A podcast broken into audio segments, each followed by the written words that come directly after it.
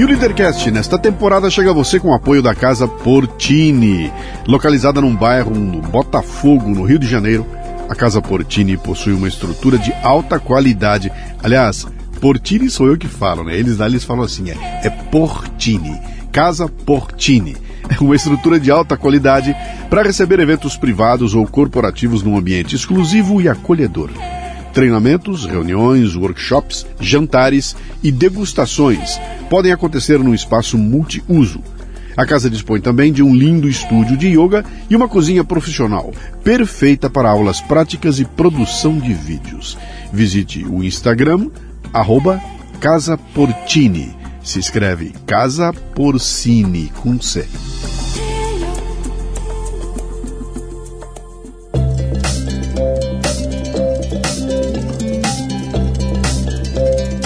Marca é um conjunto de expectativas, memórias, histórias e relacionamentos. E cabe a você trabalhar para que seus clientes tenham a melhor percepção sobre sua empresa e seus negócios. Bom, eu já sei que com relação aos serviços e produtos você está se garantindo, mas e quanto às memórias e relacionamentos? É aí que a gráfica Viena pode ajudar, com uma seleção de brindes que deixarão sua marca evidente na memória de seus clientes. São agendas, planners, cadernos, cadernetas e muito mais. Brindes originais e personalizados ou um projeto exclusivo, na medida de sua necessidade. Faça o download do catálogo em graficaviena.com.br e grave sua marca no coração e mente de seus clientes. Gráfica Viena, consciência ambiental e qualidade por natureza.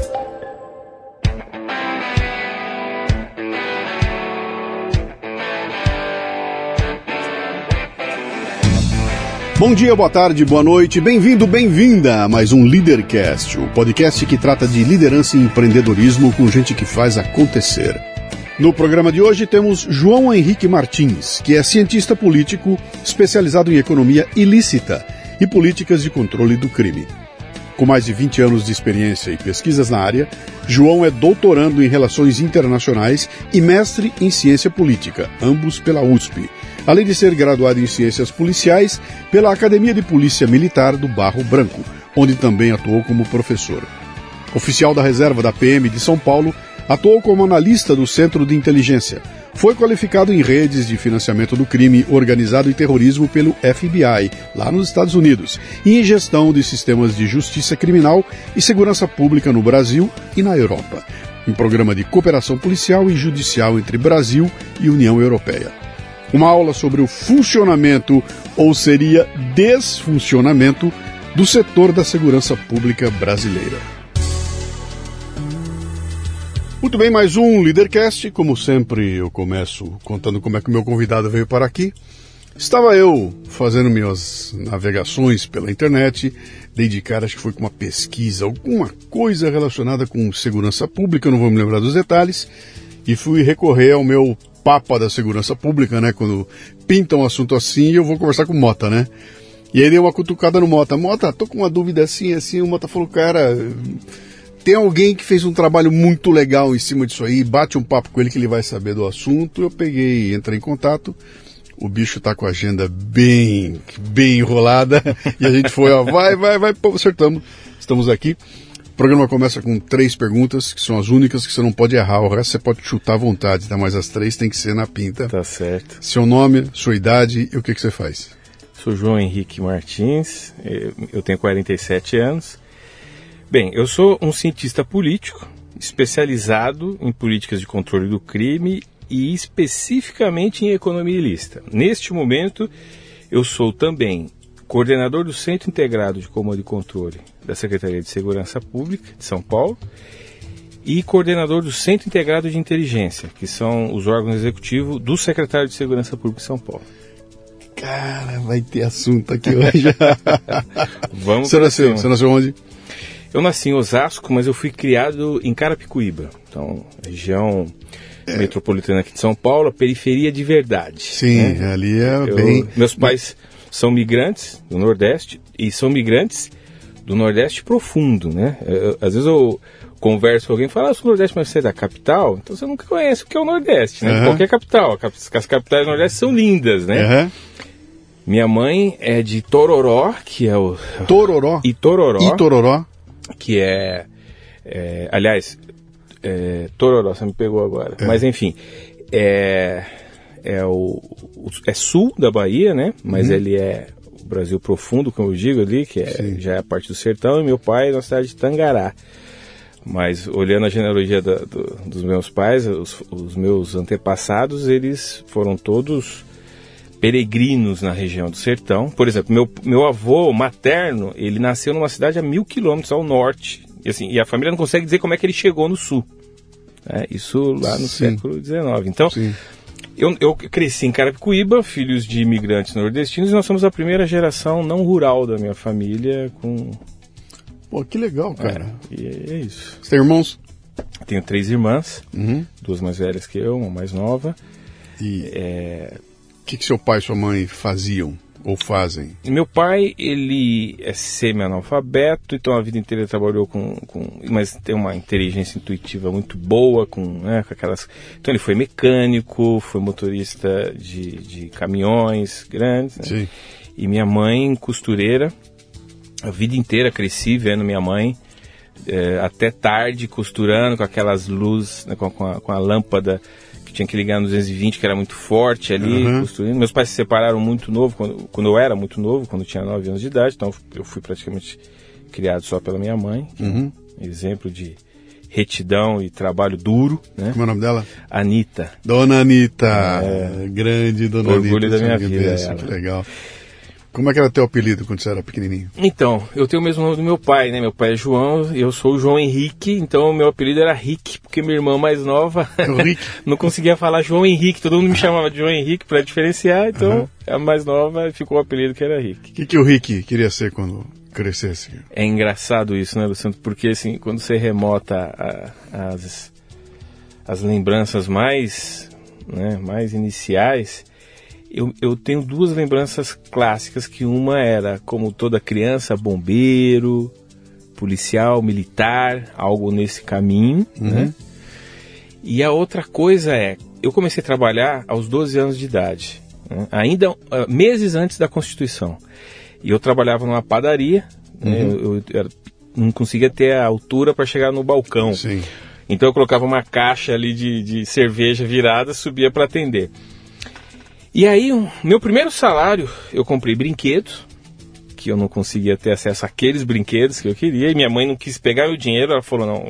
É teu. É teu. Faz... Eu comprei brinquedo, comprei um monte de besteira, porque imagina, numa família em quatro filhos, eu me comprava um pacote de bolacha e cortava em quatro, uhum. né? Então fui lá, me esbaldei alguma coisa assim, algum uhum. lanche. O segundo salário, eu comecei a, a ao, ao, meu consumo de livros, que eu nunca mais parei.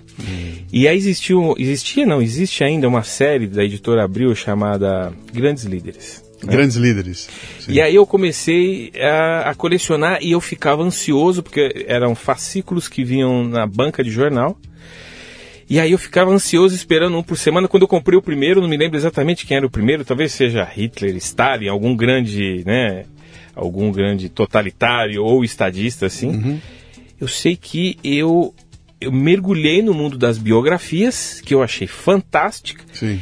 E aí, lá no segundo ou terceiro livro que dá esse e eu tenho esses livros até hoje, eu olhei atrás e vi quem é que escrevia aquilo, que eu achei fantástico, a, a, a profundidade, o detalhe, explicar o indivíduo, o que na infância conectava ele na vida adulta, que marcava a personalidade, o relato em si. E aí eu via que a, eu vi que a maioria dos biógrafos eram cientistas políticos. E eu disse, eu quero ser cientista político. Então eu tenho essas duas referências. Uhum. Sem planejar isso, sem colocar no papel, eu acabei desdobrando nas duas ações, porque eu me tornei oficial da Polícia Militar. Uhum. Né? Antes eu fui soldado concursado da Força Aérea, depois me tornei polícia militar, fiz uma carreira por 15 anos, uhum. 6 meses e 29 P dias. PM? Polícia Militar. PM, de, de arma na rua, Sim. rondando. E... nesses 15 anos eu atuei, é, eu atuei uns dois anos na atividade operacional, na Sim. região periférica de São Paulo, nos, nos municípios né, da, da, Grande São Paulo, especialmente nos bairros periféricos ali. De Imbu, Taboão da Serra, Itapsirica, Imbuguaçu, é, Juquitiba, São Lourenço, eu, eu nesses seis municípios. Depois trabalhei na Zona Norte um período, mas a maior parte da carreira eu atuei como agente de, de, oficial de inteligência. Uhum. Eu fui analista do Centro de Inteligência. Mas que legal, mas você veio da rua, né? Você veio da experiência de campo eu na rua. Você, não, é um, você não é um teórico que é, sentou ali. Eu conheço você... a periferia de São Paulo e conheço o mundo é, por onde prolifera boa parte da atividade criminal, porque eu nasci nele, né? Sim. Eu, por exemplo, eu costumo dizer que o primeiro corpo que eu vi não foi na polícia. Eu vi morando em algumas regiões e aí sai um dia para comprar pão, tinha um corpo com jornal no lugar, eu quase tropecei nele, que eu não tinha percebido, uhum. né? É, e aí a dinâmica da, da atividade criminal, a Sim. gente aprende a conviver, para você ter uma ideia é, eu tinha um colega, é, ali no colégio, eu, eu, tinha dois melhores amigos, né, sétima série, entre a sexta e a oitava, eu tinha dois melhores amigos, isso ainda em Carapicuíba. No final da adolescência eu fui para Osasco, que era meu sonho de, de, de status, sair de Carapicuíba e... Ia subir um degrau, subir né? Subir um degrau Osasco, Osasco é? tudo era muito difícil em Carapicuíba, Sim. era tudo muito longe, a que, Coab... Que ano era isso? Que, é, você lembra, anos 80? 90? A gente foi para lá é anos 80, mas anos 90. Nós estamos falando ali de 90. Esse período, quando a gente saiu, foi, eu estava com 15, 16 anos, então é isso, né? É 91, 90, mais ou menos esse período. Ok, né? Collor, a Collor assumindo. É, e aí, olha só que interessante, né, Luciano? Esse período era um período muito de desesperança, né? A gente não tinha expectativa nenhuma. Eu lembro que era muito difícil arrumar emprego e eu vivia de emprego em emprego, assim, a cada três... Trabalhei em tudo que você imagina. Trabalhei na padaria, trabalhei em, como operador de fábrica, assim, de peão de chão, de fábrica mesmo. Uhum. Trabalhei é, fazendo limpeza em obra, faz...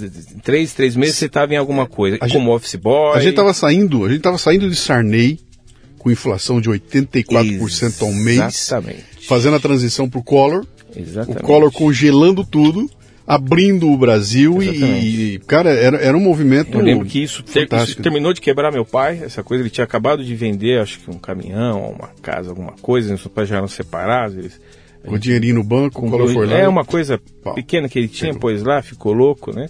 Lembro daqueles quebra-quebra no centro de São Paulo. Sim. Né? Porque a gente. Sim. Uma das coisas que eu mais gostei de fazer foi trabalhar como office boy, por quê? Eu descobri o centro de São Paulo, que era uhum. uma coisa é, é, tão, é tão incrível isso a gente, a gente contar para os mais jovens que eu me lembro, ainda na, na tenra é, idade, a primeira, primeira vez que eu fui na lanchonete no McDonald's, que foi um evento. Uhum. A gente saiu de Carapicuíba, pegamos um ônibus, um trem, uhum. metrô. Chegamos ali na Conselheiro, é, ali no, na, na, na, praça, em frente ao teatro, como que é o nome ali? Que teatro? O Teatro Municipal de São Paulo tem a tem a Patriarca de um lado, Sim. tem a, o Viaduto do Chá, Sim. Teatro Municipal e tem uma do lado ali, Conselheiro, alguma coisa, não entendi o nome agora. Eu não me lembro qual é. Mas enfim, acho que foi o primeiro McDonald's de São Paulo. Brotero? Ali. Brotero? Não. Não, eu não me lembro qual é. Mas enfim, e aí minha mãe, tadinha, se organizou, arrumou dinheiro, levou eu e minha irmã mais nova. É. Minha irmã mais nova ficou tão, tão emocionada que ela não conseguia comer o lanche. É. Falei, daqui que eu como. E aí, olha só, é porque era um evento, né? E, claro. no centro de São Paulo. Veja, eu, a gente demorava em torno de três, três, três horas e pouco para chegar. Pra chegar lá no centro. Porque era tudo muito difícil. Sim. Então, aí quando eu comecei a trabalhar, e nessa época, na né, atividade, eu, eu, eu, dei uma volta, mas eu vou voltar para a questão da, da criminalidade e, do, e do, do, amigo, mas é, era tudo muito difícil. A gente ia para o centro, é, foi, eu lembro que foi uma das primeiras coisas que me chocou viver em Carapicuíba naqueles anos, naquele período de desemprego alto, inflação, era tudo muito difícil. A gente saía de casa com o dinheiro contadinho para pegar um ônibus, tentar um emprego, você não, você não podia comer um pastel, né? E aí eu chegava no centro de São Paulo e via aquela prosperidade da Paulista, né? Uhum. Tudo aquilo, aquilo foi um choque para mim nesse período, né? Por um lado, isso causava um pouco de revolta, né? Revolta que alguns grupos radicais conseguem canalizar, eu, eh, né, já fazendo uma, uma, uma, ponte com a questão política, ideológica, a gente não acordou para isso. Mas por outro lado, eu descobri duas coisas. Eu descobri a, a Biblioteca Mário de Andrade. Ah, cara, eu tenho boas horas lá Meu dentro, Deus, temos então. Rapaz, eu vou, vou, não vou nem me alongar porque eu quero voltar nisso. E a outra coisa que eu descobri foi os, os sebos por exemplo, sim, essa, essa, sim. essa, essa é, essa aptidão para ler, ler, biografia nos sebos, uhum. ela explodiu. Bem, então eu era um jovem que fazia isso. Eu saía da periferia, trabalhava no centro, gastava um tempo danado, fazia o trabalho rapidinho para ficar ou na Mário de Andrade ou num sebo, fuçando Sim. coisas e lendo. Não existia internet à época, né? A internet foi se tornar um pouco popular seis, sete anos depois, porque nós estamos falando 90, Sim. 91. No colégio, eu lembro que era um período é, muito difícil e a gente tinha muita proximidade com as dificuldades. E aí, e com a dificuldade e com o crime. Olha que, que coisa é isso. Eu tinha dois melhores amigos. Um deles, que era o Paulo, ele era filho de um. É, o, pai, o pai dele tinha um despachante. Então ele era quase um burguês classe alta para nós. Mas obviamente não era. Um burguês classe alta lá em, em Carapicuíba, em Carapicuíba, isso? Carapicuíba, de Carapicuíba, imagina. Sim, então, sim. E, mas ele era um amigo querido, tava sempre próximo, até que foi o primeiro a ter carro, que o pai dele era um Fusquinha, aquela coisa da época, né? Você pega um Fusquinha, incrementa, ele gastava todo o salário, ele trabalhava com o pai desde sempre. E a gente era muito amigo. E tinha um, um segundo amigo, que eu não vou dizer o nome aqui, mas que assim eu e ele disputávamos uh, a gente nitidamente tinha uma capacidade uh, intelectual a gente era engenhoso um pouco acima da média né? Então assim isso aparecia no na escola no desempenho escolar mas isso aparecia também nas sacadas que a gente tinha e tudo Sim. mais né? Bem esse amigo um dia na roda de amigos falou assim pô eu tô com um negócio aqui vamos comprar umas roupas umas roupas. Na época era a época do New Age. Uhum Vamos comprar aquela, aquelas bermudas coloridas, então vamos comprar esse negócio lá no centro. Você vamos comprar? Que dinheiro, tá maluco? E ele apareceu com um talão de cheque, com o nome, obviamente, de outra pessoa, e um RG e o nome dele na foto do, de quem era o do RG. cara. Falei, não, gente, eu compro aqui, ó, nesse... E a gente falou, cara, mas isso não é seu. É, isso aqui eu arrumei, mas arrumou aonde? Arrumou aqui. E aí todo mundo olhou aquilo estranho e falou, cara, deu as costas e passou batido. Tudo bem? Obviamente aquilo era produto de roubo, de algum Sim. golpe que ele fez ou participou, que acessou. Um amigo, eh, também era um amigo muito próximo, e o, o, tempo passa, os meses passam, eu me mudei logo em seguida, um ano depois, mudei as pessoas e, e a gente, olha só, não, não destacou isso, porque essa, essa coisa do cara que virava o pequeno traficante, o cara que virava usuário, o cara que começava a roubar, era alguém próximo, mas obviamente as pessoas que não passam pela periferia não conhecem o que é a ética né, na periferia, quer dizer, a maioria das pessoas. E isso, isso, esse ato do, desse colega provocou o nosso afastamento. Porque uhum. todo mundo entendeu o que aconteceu naquele momento. Então ele se afastou e foi nuclearizando. O, o, grupo afastou, é isso? Naturalmente. O grupo. O grupo. Ah. Naturalmente. Ah. Porque ele veio e apresentou aquilo, quer dizer, não participa mais do nosso desenho. Hum. Mas quer não dizer, é algo. Cê, mas você não faz discurso sobre isso, sabe, Luciano? Você não vai não, lá e... Eu não entendo. Quando você fala que é natural, você está falando de valores morais, né? Quer dizer, houve um choque moral ali. Ele talvez tivesse uma moral muito mais flexível que a de vocês, né? Exatamente. Ah, tudo bem. E vocês, opa, peraí, cara, ele está fazendo coisa errada e eu não vou me meter. E naturalmente, quando você cresce num ambiente eu vou, eu vou usar uma expressão aqui, talvez não seja adequada, mas ela explica bem o que é isso. Quando você eh, nasce num, num ambiente o tempo todo no limite, o tempo todo crônico, naturalmente as pessoas vão escolhendo suas posições e, e, se enrijecendo nelas. Sim. Naturalmente, né? Sim. Você, você não tem. Por isso que você não vai encontrar a figura do maconheiro na periferia, assim, cara. Ou o cara é um usuário de droga crônico que vira dependente e tal, e aí entra nesse mundo e ele pode até sair, ele pode até ter uma variação, se conectar à cultura aqui dentro, é. mas é, ou ele está completamente fora disso. Não tem meio termo não, não tá tem consumo recreativo, guerra. não tem consumo recreativo Exatamente. de drogas na. Até porque na, é, o que eu, é, o que eu, sempre discuto quando eu ia falar sobre drogas, sim. né? E, que é dizer o seguinte, quer dizer, é muito fácil para quem hoje tem é, classe média alta e defender a liberação de droga, porque se o seu filho se torna um dependente crônico e ele vai, ele, você põe ele numa clínica, paga aí 10 mil reais por mês e consegue desintoxicá-lo. Como é que a dona Anitta, a dona Maria da periferia, uhum. que ganha 1.500 reais, mil, mil reais para sustentar quatro filhos, vai conseguir. É, ela tem dois danos. Primeiro, porque os filhos são unidades de produção Sim. de renda. Sim. No mínimo para deixar de ser um ônus para a mãe, que foi Sim. o que eu fui. Eu deixei de ser um ônus para minha mãe a partir dos 12 anos, né? Pelo menos em parte no ônus. E depois você não só vira o ônus, como você vira o problema que você, o que, que você faz com aquele filho, porque todo mundo que está defendendo a liberação de droga não tem nenhuma solução para o usuário crônico, que se torna um adicto compulsivo, deixa de produzir, ele, alguém vai ter que sustentá-lo, alguém vai ter que tratá-lo. E aí você destrói famílias. E isso é muito nítido na periferia, não precisa ter discurso, não precisa explicar, não precisa explicar isso, não precisa ler, não. as pessoas sabem isso intuitivamente. Então a gente se afastou por natureza, porque 99% de quem está na periferia está próximo do crime ou rejeita, ou percebe, Sim. E Você está batendo numa tecla interessante, que tem uma escolha, né? é, Tem- um momento que tem- intuitiva. uma escolha, tem uma Exatamente. escolha ali. E É. aí, Luciano, eu encontrei esse meu ex-amigo precisamente 20 e poucos anos depois, como analista de inteligência, eu tratando dados, porque a gente recebeu um pedido de apoio Uhum.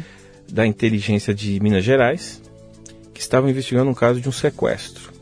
E eles tinham algumas evidências de que parte dos criminosos eram de São Paulo. E a, a Polícia Militar de São Paulo tem um cadastro gigantesco de criminosos, né? Inteiro que está junto com a, na verdade, a Secretaria de Segurança e Secretaria de Assuntos Penitenciários. Eu era analista do sistema prisional na época. E aí eu, eu, eu fui oficial, então eu tinha um time, pus o time para analisar isso e eu sempre, sempre comecei a tratar análise de redes. Foi uma coisa que eu desenvolvi bastante, porque eu desenvolvi uma carreira acadêmica junto, então por método a gente processava muita coisa. Nessa processamento, e aí chegou uns alvos, mais ou menos. Alvos é quando a gente define assim, é, os possíveis que, eh, criminosos conhecidos que estão envolvidos com o pedido da, da outra agência. E aí começamos a analisar, de repente eu vi uma foto Reconheceu que eu reconheci. E eu falei, na hora eu reconheci, é o fulano, né? E eu falei, não é possível, não é ele. Aí eu olhei o nome e vi que o nome. não- o primeiro nome não era o que eu conhecia ele. E eu falei, talvez não seja e tal. E aí depois eu fui olhar os outros nomes e aí ele tinha um Tava nome no grande, meio, estava tá. lá no meio, que era o nome pelo qual a gente chamava ele. Me gelou a, a alma assim. Ele era não só, ele não só se tornou um criminoso, como ele se tornou um líder De quadrilha. de quadrilha de sequestradores. E assim, extremamente sagaz e violento, assim. Uhum. E aí, poxa, 20 anos, eu já não, já não tenho contato com ninguém de lá. Eu saí, eu saí de Carapicuíba aos 16, 17 anos e nunca mais voltei a morar na região, não perdi o contato com as pessoas. Mas por meio de alguns conhecidos, primos, né, que a família toda tá por ali, entrei em contato e aí fui levantar alguma informação. O pessoal, o pessoal não, não disse o porquê, mas o pessoal não, o fulano se tornou um bandidão. Já tem um tempo que a gente não tem notícia dele, mas se tornou um bandidão perigoso. Você traz, informação. cê- cê traz uma dimensão. Outro dia eu tava, tava no YouTube e eu vi uma discussão que tava rolando lá, inclusive na, na, na confraria Café Brasil ali. O pessoal publicou um, um vídeo onde tinha uma cena, evidentemente numa periferia, que eu não sei de onde era, uma periferia qualquer. E você vê que é bem periferia, porque era assim, as casas chegando num- num- numa rua que já não, tinha um pedaço que não tinha asfaltamento, não tinha calçamento ali e tem uma câmera de segurança e ela pega uma situação em que um cara tira a mulher de dentro de casa e começa a bater na mulher. Sim. Mas não é só bater, ele pega um pedaço de pau e começa a descer, batendo mesmo pra, no, no meio da rua. E as pessoas começam a chegar e ficam em volta, assistindo o cara batendo na mulher, né? E você olha aqui, eles ficam indignados, fala, cara, e o cara vai, mas ele dá uma surra na mulher e ninguém se mexe. Tinha umas 30 pessoas em volta, e ninguém se mexe. E aí a discussão da turma lá, cara, que absurdo, como é que não param esse cara, porra, né? se sou eu que tô lá, eu quebro esse cara no meio, porra. Quando terminou a discussão, aí eu lancei uma provocação lá, vem cá. E se esse cara for o líder da quadrilha do bairro, cara? O, o chefão, você iria lá pra se meter pra parar esse cara, cara? Exatamente isso. Luciano. E aí quando essa, essa coisa aparece, você fala, cara, não é uma questão só de você assistir uma injustiça e não fazer nada. Cara, esse cara tá tacando terror lá. Ele faz o que ele quiser, com quem ele quiser, e você, ai de você se levantar a voz pra dizer não bate nela. Ele te apaga, né? E essa é a realidade Exatamente. nessas periferias. que se impõe. É, esse equilíbrio tênue né, Uhum. que existe. Você estava me falando, agora estava me lembrando de uma circunstância, quando a gente foi morar na Coab, é, a gente foi- a, a Coab 5, que hoje você passa pelo Rodanel, você tem o, o fundo dela. A Coab 5 foi a última das Coabs que era que assim, é uma Coab, além de ser periferia, o fato de ser Coab é que ela tem uma intensa concentração populacional. Sim. É demografia chinesa, assim, né? E ao contrário das Coabs na cidade de São Paulo, que está dentro de uma grande metrópole, que tem mais atenção, as Coabs que estão na periferia, nos municípios da grande São Paulo pequenos, elas não têm, elas são bem piores no sentido do aparelhamento público. Porque ela está largada, ela está afastada, ninguém vê. Então, para você ter ideia, o fundo da Coab, que assim, quando é, o que passa o Rodanel hoje era um grande matagal, que era a divisa entre Carapicuíba e Osasco. O nome desse bairro, imediatamente dado pelas pessoas, já era Malvinas. Malvinas. É, porque a gente chegou em 83, tinha acabado Sim. de sair a guerra, Sim. sabe? A gente tinha horário e locais onde a gente sabia que não deveria estar e assim por diante. Então, é, eu lembro de uma, de uma circunstância onde uma criança foi atropelada e os homens todos desceram com picareta e quebraram a rua várias valas, porque não tinha, não tinha, não tinha a infraestrutura para colocar uma calçada ou, ou um semáforo que seja, não tinha confiança nas estruturas de segurança para dar resposta para aquele crime horrível e as pessoas saem fazendo o que podem, exa- vai exatamente no exemplo que você destacou. Então, você conhecer o que é viver nas periferias, em especial nesse período, porque hoje as periferias são bem mais ricas e prósperas, tem uma economia estruturada Sim. do que era nesse período, porque a gente vivia a chamada carestia profunda. E depois eu, bem, eu vivi, cresci, cresci na periferia, e aí a gente, com 15, 16 anos, fui estudar, e aí consegui, com muito esforço, em, primeiro eu passei num concurso para soldado da Força Aérea que mudou minha vida, porque eu consegui, o primeiro emprego que eu tive estabilidade, fiquei três anos, essa estabilidade me permitiu fazer um cursinho, na época, para entrar na academia de polícia era FUVEST. Aí eu olhei o tamanho. Na verdade, isso me permitiu enxergar o mundo, porque até então eu só buscava sobrevivência. Eu precisava Ok, ter um sim. emprego que pagasse a minha vida, minhas contas, que minha era muito pouco a minha vida, quer dizer, a necessidade de não ser dependente da minha mãe, da de casa. Aí eu consigo entrar na Força Aérea. Eu lembro que o, soldado, o salário de soldado era o dobro do que eu conseguia ganhar. O salário de soldado da Força Aérea era o dobro do que qualquer emprego que eu tinha. Eu continuo estudando o tempo todo, até porque eu sempre tive um bom desempenho na escola. Mas, por, exemplo, Por que Força Aérea? Porque primeiro que eu sempre quis É, a Você história. queria voar? Você queria voar? Não, eu, eu, eu sempre gostei da atividade militar, bombeiro e tal, mas era tudo isso muito longe da nossa. Eu, eu não, a gente não tinha informação nem sobre os tipos de concurso. Mas eu fui buscar. O, a prova para sargento, para oficial, era tudo muito distante da minha realidade. Por exemplo, eu nunca tinha estudado química e física. Eu nunca. Porque ou não tinha professor, ou você começava a disciplina, saía. Então, essas coisas eram básicas para se estudar eu não conseguia ter acesso a isso. E aí surgiu essa, essa, esse concurso para soldado especialista na Força Aérea e eu prestei e entrei exatamente no dia 14 de julho de 1997, né? A queda da Bastilha em 97.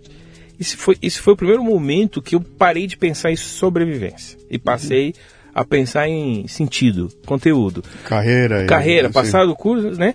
E aí eu me formei, fui trabalhar com, com o coronel, o coronel Arari Boia, da, da Força Aérea, eu era motorista dele. E, ele, e aí eu falei, coronel, eu vou me preparar para ir para as forças especiais aqui. Eu quero, eu sempre quis militar, bombeiro, era isso mais ou menos que estava, né? É, antes disso, eu tive uma, uma vivência de militância política, de, de pensamento, de, óbvio, como todo mundo nessa época, a esquerda, que era aquela coisa revolta, de revolta né, com o sistema, né, Sim, com o status quo. Aí depois me decepcionei e aí voltei para esse.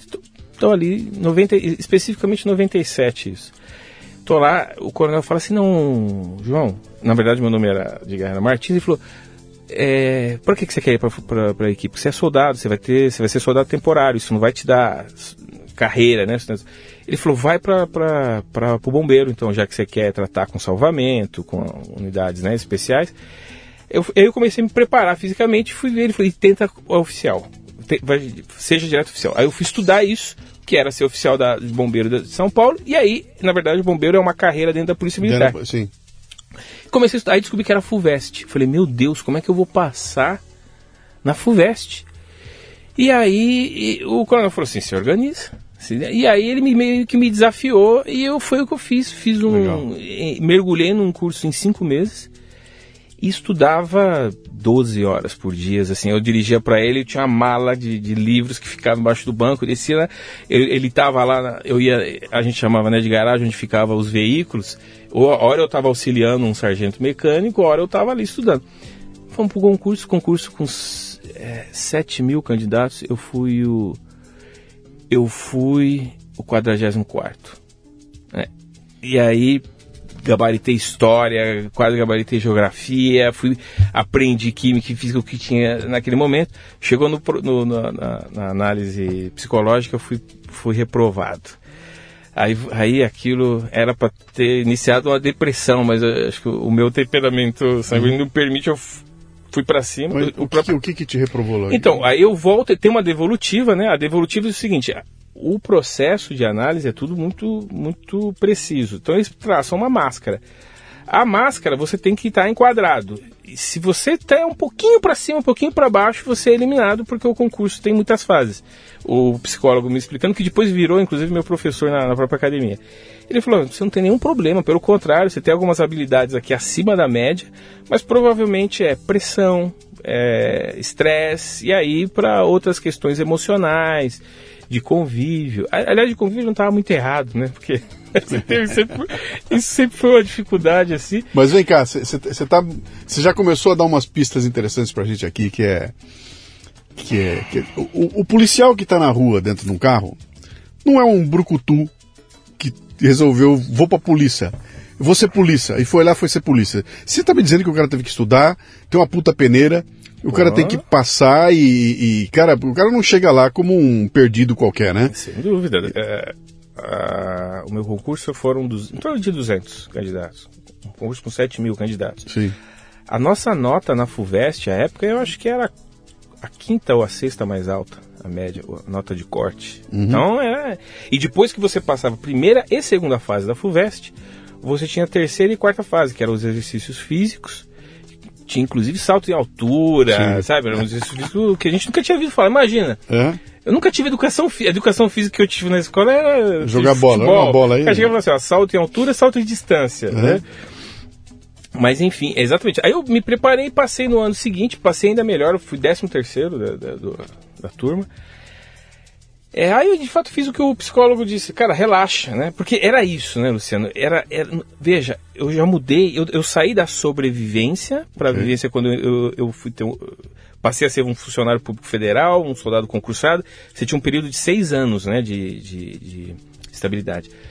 Ao passar para academia, o salário eu acho que triplicava ou, era, ou quadruplicava. E, e fora isso, a condição de oficial da PM, você, você frequenta a academia de polícia durante quatro anos, que já é um curso superior, já é um concurso, você já como você já recebe um salário, porque você já é funcionário público e ao mesmo tempo você é um graduando, é um cadete. É o barro, barro branco. É o barro branco. Tá. Termina os quatro anos. Ao final dos quatro anos, você tem uma carreira de 30 anos com uma aposentadoria. Sim.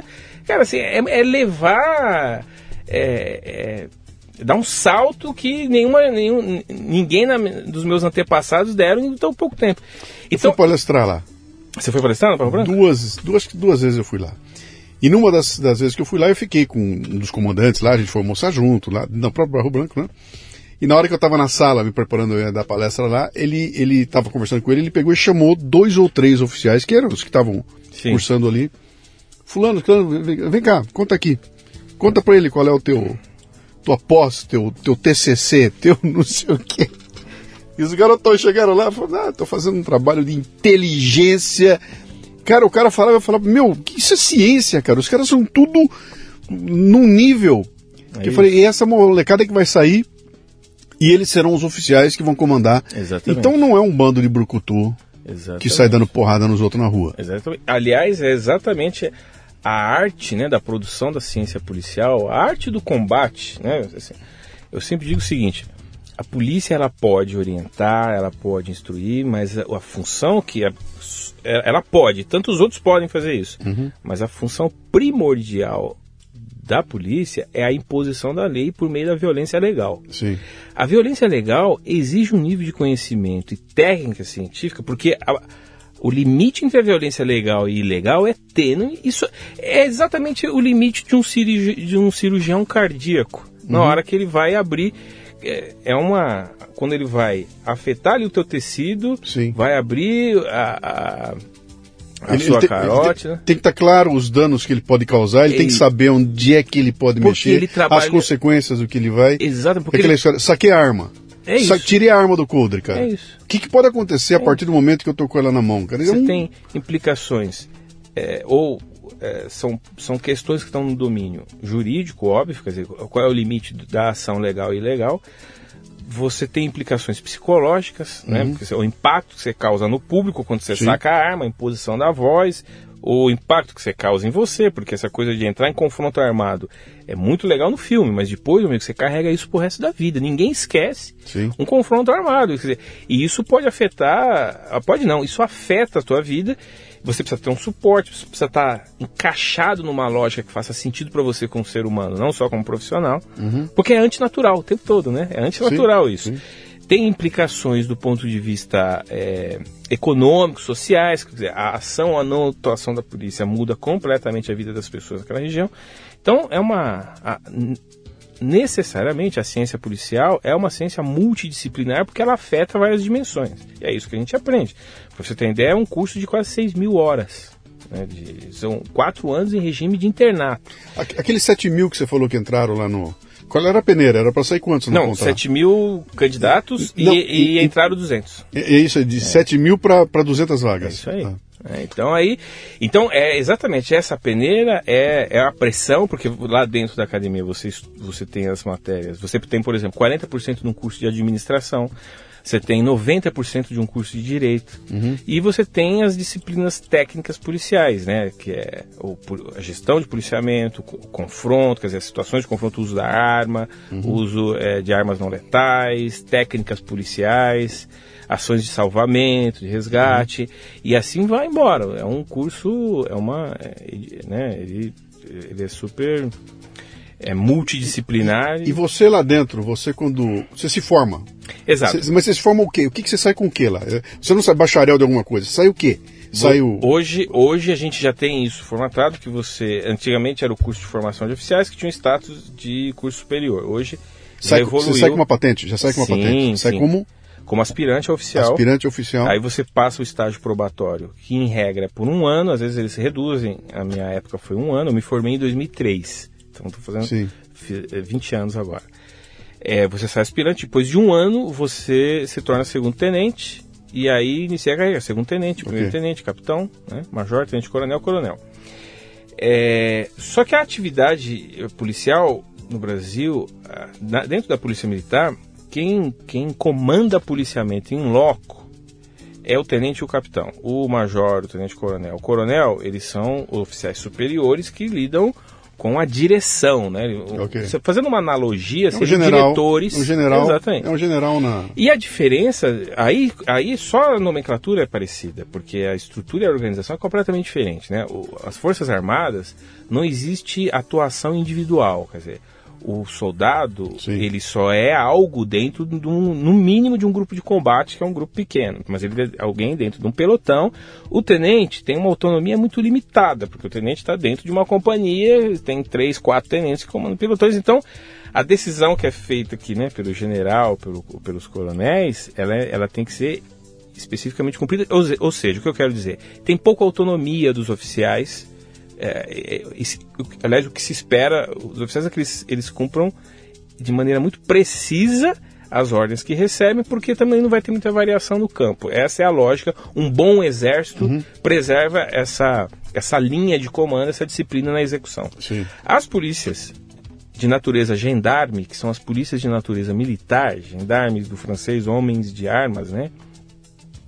Elas, a- a- ainda que a estrutura seja semelhante às Forças Armadas, a lógica é completamente diferente. Você espera que o, que o tenente em campo seja articulado o suficiente para ele é a mais alta patente operacional. Então, se você tem um atendimento simples, assim, um- duas pessoas beberam e se estapearam, né? Ou se você tem uma tomada de cidade, por exemplo, para uma quadrilha que quer naquele momento, até chegar qualquer reforço, o maior nível operacional em campo é o tenente. Ele uhum. tem níveis de supervisão, mas é o tenente com, que tem ali a distribuição. Então ele precisa ser. Ele é um chefe de polícia naquele momento, ele tem que ter capacidade particular.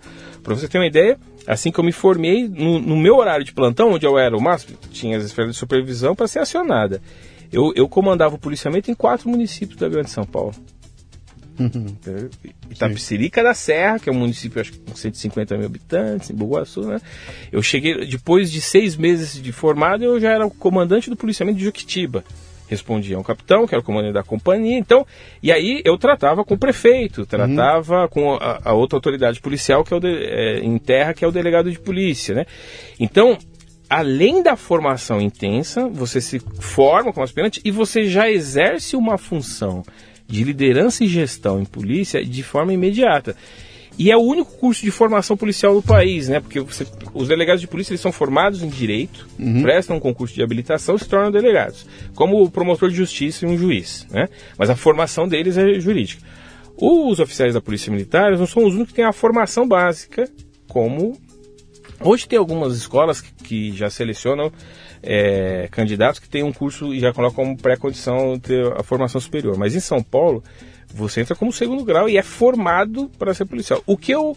Há vantagem nas duas, né? Mas eu acredito que a uhum. eu prefiro a formação técnica clássica. depois é, você... Você, trouxe, você trouxe uma, uma perspectiva interessante. Como eu não sou do ramo, eu posso exercer minha ignorância aqui, falar bobagem que eu quiser, porque eu sou ignorante e não tem problema. Mas você colocou uma perspectiva interessante que muita gente tem essa curiosidade, né? Pô, por que, que não vai o exército dar um jeito e, e, e arrumar e cuidar das coisas? E você acabou de falar uma coisa interessante. Cara, o exército é uma máquina que é montada, cara, para obedecer uma, uma estrutura onde essa autonomia que você falou não existe lá, né? Sim. Outra coisa, o, o, o, os soldados do exército o treinamento deles é, cara, é 100% teórico. Ele não é treinado na guerra, ele é treinado em situações que vamos fingir que tem um inimigo, vamos soltar uma bomba aqui, vamos fingir que tem tiro. O soldado da polícia militar, ele vai pra guerra todo dia, ele está na rua, é, em guerra, né? Durante a formação, a gente tem os chamados estágios é, técnicos no final do ano. No final da formação você tem os estágios operacionais uhum. e durante a formação você tem algumas operações que são feitas pelos cadetes exatamente para exercer isso. Então, por exemplo, é, a gente participa da, na época, acho que participa ainda hoje na Operação Verão, que é quando tem um reforço de policiamento na, no litoral por conta Sim. das pessoas que as, as, cidades elas recebem milhões de turistas e ficam morando por período. Esse, nesse período, por exemplo, existem vários casos de confronto armado. Além dos, a primeira prisão que eu fiz, eu era cadete ainda. Uhum. E assim, e vários, o primeiro confronto armado foi ainda durante a formação. Porque é exatamente isso, você tem o adestramento, o treinamento e vão em loco. E aí tem uma característica também importante para distinguir as duas coisas.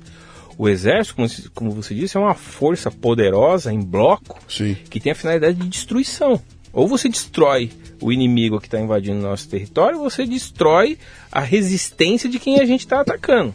Uhum. Não é, é, é, eliminação. Tanto é que ao final de um combate, se o general conseguiu atingir o objetivo e perdeu 20% da, da tropa dele, então ele tinha 10 mil homens e morreram 2 mil, mas ele atingiu o objetivo, isso é motivo de de, de é, congratulação. Sim, se né? botou, se transformou a cidade em, em escombros. Ele dizimou. Tá, ok, vamos seguir. Essa é a perspectiva lógica. Isso não tem nada a ver com a atividade policial. A atividade policial, por que, que você desfragmenta a, a autoridade e a capacidade de, de a execução? Desfragmenta ao nível do, do policial.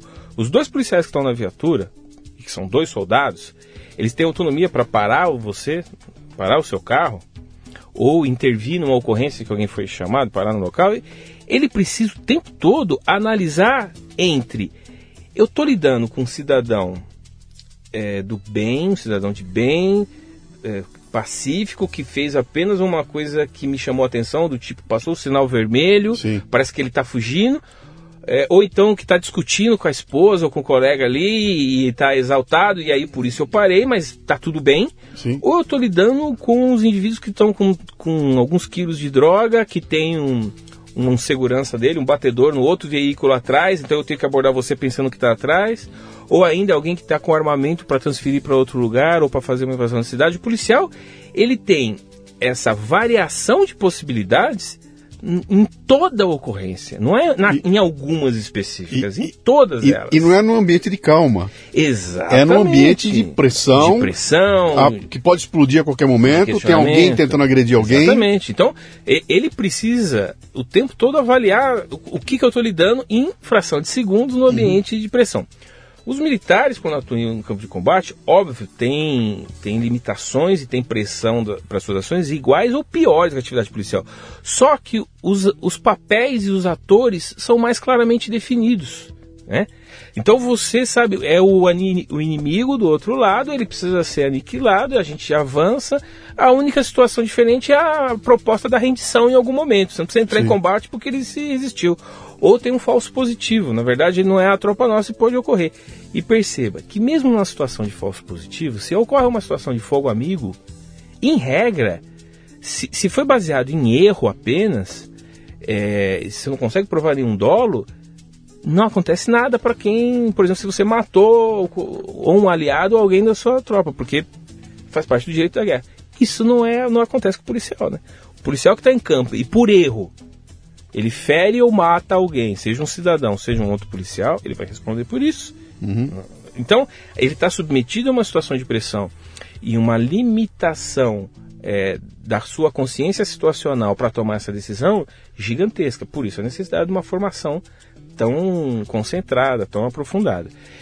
Então, essa, essa já é uma diferenciação importante para dizer o seguinte: Sim. as Forças Armadas não devem entrar na atividade de segurança porque a gente perde o que as Forças Armadas nos fornecem como publicidade de defesa e não ganha na segurança, ainda corre o risco de fazer as Forças Armadas é, perderem credibilidade. Sim, né? sim. E também estamos tapando só o a peneira, porque se chegou um momento, só faz sentido a intervenção das Forças Armadas numa situação de grave crise de, de, de tem até um termo técnico para isso, que é falência institucional. Né? Uhum. Você tem um momento crônico ali que a, que a polícia, por alguma razão, entrou em falência, você precisa dar uma resposta agora imediata, mas ela é um, um grande band-aid, ela não pode Entendi. ser né, a solução. É e você tá. E, e, esse, esse desenho que você coloca aí se aplica em. Quantos tem homens tem hoje na Polícia Militar de São Paulo? É, é, é gigante, 80 Sim, mil? É, um pouco mais de 80 mil. 80 mil, com caras. déficit, ela já, ela chegou a ter 92 mil, algo assim. Ela está com déficit grande, mas ela precisa. Ela, o de São Paulo precisa chegar a uns 100 mil, a Polícia Civil, algo em torno de 30 mil. Tá. Né? 30, 35 mil, também com claros. É o tamanho desse contingente. Me fala um pouquinho dessa a, a, a diferença de polícia a militar e a civil. Porque tem, tem uma grita aí fora que tem que juntar, que não tem cabimento, desmilitarizar a polícia, tem que ser só polícia civil. E são dois organismos que funcionam. É, é, eu não sei se o termo está correto, em paralelo, ou eles funcionam é, é, no mesmo ambiente, ao mesmo tempo, com duas dinâmicas completamente é diferentes, né? Vamos lá agora, esse é o momento das bolas divididas aqui, né? É isso. Então vamos lá, olha só. Então, deixa eu até aproveitar e dizer o seguinte: eu fiquei na polícia até 2015, porque eu, eu, não vou te dar uma explicação de policial, eu vou te dar uma explicação de cientista político, Perfeito. especialista sobre a área. Perfeito. Então, só para introduzir por que, que, eu, que, eu, que eu posso falar sobre isso, é em paralelo à minha carreira policial, eu desenvolvi uma carreira acadêmica. Então, eu estava no último ano da academia de polícia, no, no quarto. Eu fui lá, enfrentei a FUVEST de novo e, e, fiz graduação em Ciências Sociais na USP. Entrei ah, na FEFELESH. É, sim. E depois e fiz um mestrado e hoje é, fiz o um mestrado, concluí sempre na área, né? Eu fiz as ciências sociais, a graduação, eu nem cheguei a precisar concluir, eu, eu no final, já no, no, último ano, eu já fiz o concurso para mestrado, porque eu já tinha a graduação da polícia. E aí. É, Você era o polícia lá na FEFELESH. Você está me lembrando de. Da, da cena do, do Eu vivi aquilo, não daquele jeito. Mas por que, que eu vivi isso? Olha que ah. interessante ah. isso. Eu, a turma sabia que você é polícia? Eu escondia dos dois. Eu escondia tanto dos, do, da, da FEFELEST quanto da polícia. No último ano na academia, você pode. Você tem a liberação noturna. Então acaba a aula em torno das, das 18 horas, 17 horas. Você pode ir para casa dormir e volta no outro dia. Tem que estar em forma lá às 6 e meia da manhã. Então, eu prestei o concurso no terceiro ano, passei, e aí eu ia fazer a FEFELEST à noite. Né? E aí, inclusive, como eu tinha que voltar para academia, eu dormia na, na, na, casa de um grande amigo meu, que é o, que é o Caton Topalian, que hoje trabalha comigo lá no CICC. A mãe dele, eu chamo a mãe dele de mãe, porque eu passei quase todo esse ano dormindo na, na casa dele, porque eu chegava muito tarde e não conseguia ter o horário entrar na academia. Mas enfim. na, em dado momento, lá no meio do ano, os dois grupos mais ou menos descobriram ao mesmo tempo, que eu era policial e que eu era graduado na FEFELESH. Aí tinha um coronel, na época era capitão, mas depois virou coronel na academia, que ficou descobrindo. A maioria achou positivo, tudo bem. Mas esse disse o seguinte: ele me rotulou de o cadete comunista. Nós temos um cadete comunista aqui, ia lá, de certa forma é. me perseguiu um período, fiquei assim, as piores missões ficavam comigo. O que, que, que você está fazendo na casa do inimigo, né? E aí a minha pergunta foi assim, primeiro que eu não entendo que é a casa do inimigo, é uma, uma faculdade. Uhum. Se tem gente lá que não gosta da polícia, e tem, não são poucos, é outra coisa, né? Mas eu tenho que estar tá lá, é exatamente por isso que eu tenho que estar tá lá. E na, na Fefeleche, foi uma época que teve invasão da reitoria, e aí, e aí alguém chegou no tem um policial, tem um infiltrado do sistema aqui dentro. Então eu era, ao mesmo tempo, um infiltrado do sistema Sim. e um cadete, o, o comunista. e eu dizia o seguinte, olha, vocês precisam decidir, porque as duas coisas eu não consigo ser ao mesmo tempo, né? Então, a necessidade de lidar com o contraditório, né, e com os grupos já foi no, no, primeiro momento, antes mesmo de me formar, então termino a polícia, eu continuo, desenvolvo a carreira como, como é, pesquisador, né, acadêmico, me liguei ao núcleo de políticas públicas da USP. Eu só não emendei o doutorado na época, porque eu fui recrutado para ir para a inteligência da polícia, exatamente porque eu, tinha essa visão fora da caixa. Uhum. Então eu, eu, logo fui. E por que, que eu fui para ciências sociais? Porque eu percebi no período de formação que a gente, a gente estudava muito polícia pouco crime. É como se fosse um médico, que um cirurgião que entende muito sobre abrir as pessoas, estabilizar, mas conhece pouco sobre o tecido cancerígeno que está lá e sobre tratar. Uhum. Eu percebi que isso era uma falha na nossa formação, né? E como eu tinha feito assim dois semestres de economia antes de entrar, mas não consegui pagar, eu ainda quando eu era soldado aeronáutico, e aí eu, eu, eu senti a falta da evidência empírica, né? Falei, tá bom, a gente tá falando que aborda desse jeito, que a gente gere isso, que tem problemas, tá, mas quando, como eu aplico isso? Porque para isso eu preciso dos dados do fenômeno do qual eu quero controlar. E aí a gente era muito, era quase nada as análises sobre o crime. Fui atrás das ciências sociais, porque dentro das ciências sociais a ciência política, nos meus trabalhos de investigação, é quem organiza a estrutura sobre o fenômeno criminal. Fui atrás disso. Bem, e aí comecei a estudar tanto o fenômeno criminal quanto a estrutura de resposta ao fenômeno criminal. Quer dizer, como e por que as polícias se organizam para dar resposta a isso. Em paralelo, como eu fui recrutado para ir para a inteligência ainda como cadete, uhum. eu fui. Quando eu falo recrutado é porque um oficial ou alguém na inteligência te, te, se aproxima, né? Tem, tem olheiro, tem os olheiros. Os olheiros. Isso é o seguinte, ó, você tem uns Perfil. skills aqui que nos interessam, tem interesse? Tem. Inicia um processo de habilitação, é, é, quase que uma segunda investigação, que já tem uma consciência na polícia sobre a sua vida pregressa. Termina o processo, você está recrutado. Então eu fiquei dois anos trabalhando na atividade operacional, assim, no final dos dois anos eu fui chamado para a inteligência. E passei a desenvolver isso também dentro da inteligência, que é um pouco o posicionamento institucional. O que, que é o modelo de polícia adequado? Qual que é o fenômeno criminal? O que, que é o crime organizado que a gente está falando? O que, que é o crime, aquilo que a gente chama de crime comum em civilidades? Uhum. Nós temos que adequar né, assim, a, o remédio ao problema. Enfim, então corta, volta agora para a tua, tua pergunta. Sim. Nesse período da atividade, na atividade de inteligência e também na formação acadêmica, primeira coisa que eu fiz foi é, já iniciar desde pronto estudos comparados. Então, assim, você só consegue entender a loucura da estrutura policial brasileira, a disfuncionalidade, quando você olha para fora. Tá? Então é assim que eu vou começar aqui. Você tem três tipos, você tem três grandes problemas, três, três grandes grupos de problemas criminais que precisam ser enfrentados por uma polícia em qualquer lugar do mundo. Primeiro grupo, incivilidades, que é o, é o que ocupa 70% do tempo da polícia. Barulho, briga entre conhecidos, não criminais, marido e mulher, irmãos, eh, amigos tomando uma cerveja ou um churrasco e aí termina com uma briga. Briga de torcida, desde que não seja eh, já como torcida organizada, que aí nós estamos falando de Sim. crime organizado, de quadrilha. Então, é questões de incivilidades que tem a ver com desordem, que é o que causa desgosto na maior parte do tempo na vida social. Você falou que isso é 70% do. 60% 70% da demanda, da demanda okay. que as polícias têm que lidar. Depois você tem a atividade de criminalidade que. Vamos chamar de criminalidade rotineira, criminalidade comum, que é o antigo batedor de carteira, uhum. que podia bater a carteira quando você olhava já, ou aquele cara que, que te agredia para bater a sua carteira o roubo, do, o roubo e o furto do veículo, né? Em especial o roubo porque tem violência, tem agressividade. Sim. E hoje em dia, então, é o roubo do celular, é o roubo do veículo, é o traficante de drogas, é, que tem uma, um crime economicamente motivado contínuo e que parece é, que ele não é agressivo, mas ele é, porque tenta roubar a droga do indivíduo, tenta proibir ele de traficar na frente da sua casa, você vai descobrir porque também é um crime violento. Então, essas, esse, esse, esse conjunto de atividades é o segundo mais intenso, né? Que tem uma, uma lógica local, sabe? Então, assim, esses crimes ocorrem na sua rua, no seu bairro, às vezes dentro da sua casa, eles estão próximos de você. Uhum. Esses dois conjuntos que atendem entre 90% e 95%, 60% e 70% do outro, né? 20% e 25% da criminalidade comum. E aí você tem um terceiro, que também é um grupo grande, que é de criminalidade organizada, que tem desde lá, quadrilhas de sequestradores, rouba-banco, até terroristas, é, tomada de cidade, grandes traficantes de drogas que fazem o trabalho de fluxo mesmo contínuo né, uhum. da chegada. São esses três, essas três grandes categorias. Tá? Como é que o mundo se organiza para lidar com isso? E, foi, e é algo que nasceu da experiência humana, não nasceu de algum teórico definindo isso. O resultado da experiência humana em democracias consolidadas para enfrentar o crime é você ter uma polícia territorial. O que, que é essa polícia territorial? Ela cuida de um espaço que pode ser um bairro, uma, uma cidade, uma província, um estado. Né?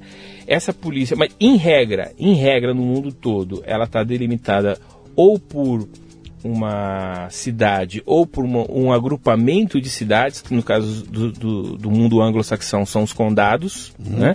no caso do mundo francófono, nós estamos falando de províncias, aldeias, regiões, que às vezes é um conjunto de municípios. O que, que essa polícia faz?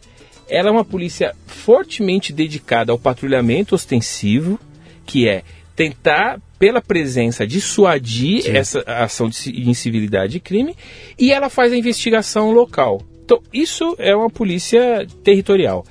Veja, não faz sentido, é, veja, faz todo o sentido ela ser uma polícia que põe muito esforço no patrulhamento, na, na ostensividade, na Sim. presença, no conhecimento, e o esforço menor é na investigação, porque, por exemplo, invadiram sua casa se você não fizer uma investigação e nos 30 primeiros dias não conseguir encontrar, você não vai conseguir mais. É um, é um, isso é um pouco meio que o parâmetro em todo lugar. Porque você tem que ser rápido, chegou, faz a perícia, tenta pegar as impressões digitais. A investigação já é do time que está ali. Faz todo sentido isso. O próprio policial preserva, porque é o colega dele que está fazendo a função de investigador. Patrulheiro e investigador, eles estão trocando de, de, locais em vários momentos. A uhum. maioria das polícias até coloca o investigador como alguém que é promovido. Primeiro ele tem que ser patrulheiro patrulheiro, ele tem que conhecer as ruas. Bem, essa organização polícia territorial, ela é, em regra, militar ou no sentido correto do termo para, paramilitar. Qual é o sentido correto? Do mesmo jeito que você fala médico e paramédico. Sim. É, o, é, o, é, o, é o sufixo grego né, que, é, que refere-se semelhante a. Né? Ele tem alguns, alguns elementos. Então, o que é o, a polícia militar, que ela vem de origem francesa, mas existe na Espanha, em Portugal, na Turquia, na Holanda, são as polícias que, em regra, estão dentro do Ministério da Defesa, tem uma organização militar, porque pode, em algum momento, ser acionada pelas Forças Armadas para fazer a função de polícia de controle em caso de guerra, então elas mantêm um vínculo, assim, tem a origem na estrutura militar. Ela responde a um código penal militar, inclusive, uhum. né? As polícias assemelhadas às polícias paramilitares, elas têm toda a indumentária, toda a, a estrutura organizacional. Você olha, você não consegue diferenciar. Que é o caso, por exemplo, da polícia inglesa e da maioria das polícias americanas. Você, inclusive, tem a nomenclatura, tem o sargento, quem chefia é o capitão, Sim. né? Então, você tem essa estrutura por quê? Porque qual é a função? É patrulha, ostensividade. Isso, é, isso é, uma, é uma estrutura que exige essa disciplina de campo. Dois indivíduos. Uma coisa super importante é, né, se, ainda que vocês tenham, atue de maneira desfragmentada, cada viatura tem dois policiais patrulhando as ruas. Se ocorre um crime grave, você tem que ir rapidamente juntar cinco, seis viaturas. Na hora que você, que você junta cinco, seis, você precisa da disciplina da doutrina de atuação militar, que é, o, que é o adestramento. Então você passa rapidamente de 2 para 10, não dá para fazer uma reunião para decidir como vai ser sim, feito. Sim. Automaticamente todos se olhem e percebam quem que tá aqui? Tem um sargento, ele já é o líder, todo mundo olha para ele. Natural. Sargento sim. faz o que? Ele três equipes, um vai pelo flanco, oeste, outro vai pelo... Todo mundo já treinou, já sabe, sabe quem é o chefe, sabe que se ele for ferido ou abatido, quem automatic, automaticamente assume. Uhum. Então, esse é o grande valor da estrutura militar. Tanto é que as forças policiais no Brasil, que são eminentemente é, civis, a Polícia Civil e a Polícia Federal, elas, nas, os seus grupos táticos, eles foram treinar com ou as Forças Armadas ou com as próprias polícias militares. Né? Hoje, inclusive, eles ensinam muitos grupos especiais, como é o caso do, do CORE, do Rio de Janeiro, que é uma referência no Brasil, o, o GERA aqui em São Paulo, mas você olha para ele você vê militares. Porque é tem assim. Um, tem um documentário na Netflix, eu não sei se você assistiu, da, do, das bombas na maratona de Boston. Tem, tem, um, tem, um, filme, tem um filme, filme mesmo, filme com Mark. Mark. Esqueci o Mark. Rufalo? Não, não, o outro é, um. É, ah, meu Deus, esqueci o nome dele agora. É um filme, tá. é um tá. filme. Conta a história. Eu assisti o filme e fiquei impressionado que eu não sabia detalhe, eu não sabia quão grande foi aquele esquema é. de dois caras que soltaram a bomba na maratona de Boston, né? E ao mesmo tempo os caras botaram o uh, uma minissérie que é o documentário. Então, o que o filme contou, eu falei, agora eu vou ver o documentário para ver quanto que os caras voaram lá, né? Cara, o documentário é, é igual ao filme. E no momento do cerco do último, um dos caras é morto, o segundo eles conseguem prender, acontece exatamente isso que você falou. A coisa estava tão à flor da pele que no momento em que os caras indicam, olha, talvez ele esteja lá, começa a chegar a polícia de tudo quanto é lado e os caras Exato. perdem o controle. Exato. O cara fala, de repente alguém dá um tiro. Cara, de onde veio esse tiro? E aquele tiro desencadeia todo mundo atirando e o cara para, para, para. Eles não têm como controlar. Porque e, perdeu essa. essa exato. Esse, e essa, essa é a principal característica das polícias territoriais, porque isso vai acontecer. A característica da polícia territorial é lidar com grande volume de eventos, uhum. com imprecisão sobre qual fenômeno você está lidando. Começa com um chamado de, de briga de marido e mulher, ou briga dentro de casa. Quando você chega lá, é dois traficantes dentro de com fuzil e você se você tivesse essa informação a resposta já seria inicialmente completamente diferente uhum. mas você não tem essa informação e só é possível ter quando a primeira unidade encosta então você precisa desse adestramento dessa disciplina dessa lógica organizacional militar ou paramilitar de novo, no, no, sentido correto do termo, né? Porque o uso de paramilitar, principalmente na América Latina, ficou associado a grupos ilegais e irregulares. Sim. Aqui eu estou dizendo aquele que se aproxima ou tem ele como referência, né? Assimilar a. Então, é, a polícia inglesa, que é uma polícia civil, de status jurídico civil, a maioria Sim. das polícias americanas, elas vão seguir se agir corretamente e elas só se organizam com essa estrutura parlamentar porque ela tem essa necessidade. Pois bem, então esse é um consenso internacional. Você pode ir na Europa, nos Estados Unidos, no Canadá, no Japão, na Austrália, em Israel, nas grandes democracias, você vai encontrar isso. Essa polícia, ela pode ser de status jurídico militar ou civil com a estrutura paramilitar por uma mera razão cultural é, da origem das forças, né, da, daquilo que a gente chama na ciência política é, de herança institucional, você tem um acúmulo de conhecimento institucional que é importante que seja mantido, tratado, ainda que ele seja modernizado, né? E de referência para as pessoas. Bem, e aí, e crime organizado? O crime organizado, a Polícia Territorial também enfrenta. Uhum. Mas, quando ela percebe que ela está lidando com uma, um, um crime organizado, que em regra tem uma rede de conexão intermunicipal, interestadual ou transnacional, é óbvio que ela precisa de um corpo policial distinto. E é aí que entram as polícias especializadas ou as chamadas polícias judiciárias. Tá? A polícia territorial, ela tem os dois tipos de polícia ao mesmo tempo. Tipo só no, só no sentido técnico jurídico, que é a polícia administrativa, estou patrulhando, não aconteceu o crime, posso parar você. Polícia judiciária, uma vez ocorrido o crime, ela tem que preparar provas e evidências para o processo penal. Aí é uma atividade policial, que é a parte da investigação, ok? Mas tudo isso é feito num corpo de polícia só, porque, veja, a investigação é quase que um, é uma capacidade cognitiva. O policial salta do, da polícia administrativa à polícia judiciária Em, é, na... Ele nem percebe. Ele nem percebe, sim, sim. exatamente. Então eu cheguei, tô avaliando aqui o que, que o, o Luciano tá fazendo. De repente o Luciano saca uma arma, corre, eu tenho que segurar ele, eu vejo tem uma, tem uma pessoa presa na sua casa, porque você é um sequestrador, então eu tenho arma. Eu já tenho que conectar você com ele, sim. e essa evidência já é constituição de prova. Eu preciso preservar o ambiente. Então, ele salta nesse momento. Então não faz o menor sentido você separar o que é apenas conceitualmente separado não faz nenhum sentido você separar do ponto de vista físico, material, do processo de polícia. Sim. Porque o processo é um só. O que, que alguns países fazem? Como eu preciso lidar com crime organizado, e aí a lógica é completamente diferente de polícia territorial, vamos fazer aqui a diferença entre os dois. Polícia territorial, grande volume de ocorrências, eu, eu tenho imprecisão do evento, tem que encostar crime organizado, que essa é outra lógica, polícia especializada, que, que eu vou chamar aqui de. Eu vou, é, vou chamar de polícia especializada, depois eu explico que todas essas especializadas são necessariamente judiciárias. Um número muito menor de ocorrências com uhum. alta precisão de qual é o evento. Em regra, inclusive, a Polícia Territorial envia esse evento para a Polícia especializada. Porque ela é. fala, trombei com uma coisa aqui, ó, fui, fui ver uma coisa, mas eu acabei tropeçando em uma coisa que é mais complexa. Ele vai lá e chama a polícia. É aquilo que a gente vê nos filmes. Quando uhum. tá a polícia local, o cara vem, vem o chama, agente chama do FBI, FBI é, o cara mostra ali a, a, carteira e diz, olha, essa Agora é comigo. É comigo. É, Acontece mudou... nesse documentário, exatamente Exato, isso. muda a jurisprudência. Cara, é com a gente aqui Parou, é.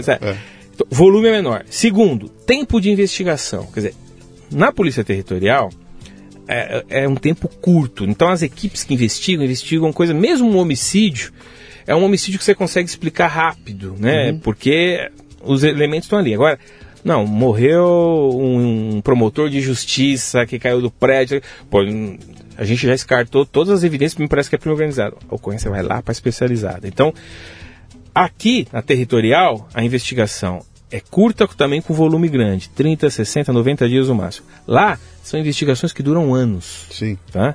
E algumas elas permanecem porque elas vão tendo uma sequência de operações. Você lembra da Lava Jato? Tendo sim, sim, sim, trigésima. Sim, sim, perfeito, né? E a outra e a terceira coisa mais importante é o mindset, né? Do, do homem que está empregado, do homem, da mulher, óbvio, ali que está empregado. Quer dizer, o mindset de quem atua de polícia territorial é o guerreiro, né? É o cara que assim dopamina lá em cima, né? O tempo todo assim, resposta rápida quer resolver aquilo rápido, volta. O homem de, de polícia judiciária é outra lógica, é o cara de extrema resiliência. Esse cara não cansa de, de, de, pensar naquele assunto, de investigar o mesmo caso. Então ele pensa muito, trabalha muito nos bastidores para dar a operação. Aí vem a operação e é aquela pancada. É parecido uhum. com o que vem aqui do pessoal. Mas percebe que o mindset é completamente diferente? Sim. E aí você, como é alguém que que atuou no, no, no, no mercado como, como, como, gestor, sabe que se você trocar as bolas aqui nessa, nesse jogo, né? Sim. Você perdeu os dois, né? Então, o que, que muitos países fizeram?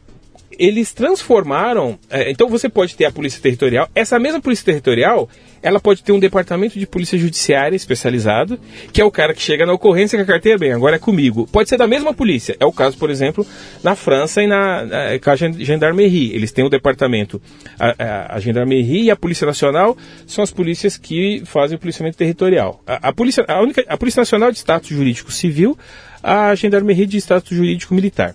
A única diferença é que as grandes cidades, Paris, Marselha, as grandes cidades, são patrulhadas pela Polícia Nacional. E a Gendarmerie faz em todo o demais, porque a ideia é militar, então ele cuida mais do território do que do, do, do volume de pessoas, né? E a Polícia Nacional está mais preparada para atuar com um grande volume de, de adensamento populacional. Bem, as, você não tem uma terceira polícia que vai fazer o papel de polícia. Você tem dentro das polícias um departamento que, uhum. que quase uma outra polícia dentro, mas você passa aquela ocorrência para ela, perfeito? Mas outros lugares, como nos Estados Unidos, você tem várias polícias que são judiciárias. Pela lógica anglo-saxã, eles preferem não só fazer uma outra polícia, como segmentar ela por, por, por tipos. Então você tem o FBI, uhum. que cuida de, de, assim, da maioria dos crimes federais, cuida de terrorismo interno. Você tem a DEA, que cuida especificamente do tráfico de Droga, drogas. Sim. Você tem a ITF, que cuida de tráfico de armas, contrabando, dinheiro, dinheiro falso. Uhum. São todas elas polícias especificamente judiciárias. Então, Aí é, são polícias judiciárias que as polícias locais levam essa ocorrência para ela ou elas na investigação produzem. O que caracteriza, o que, o que uma, uma característica marcante da polícia judiciária é que você, nós, como, como cidadãos, assim, tratando na vida, você não tem contato com essa polícia. Ela não é a polícia que de atender um balcão, de você uhum. ter um problema, vou até ele. É o contrário. É ela que, quando precisa, vem até você. Ou você foi no primeiro balcão, que é na polícia territorial, e ela te leva.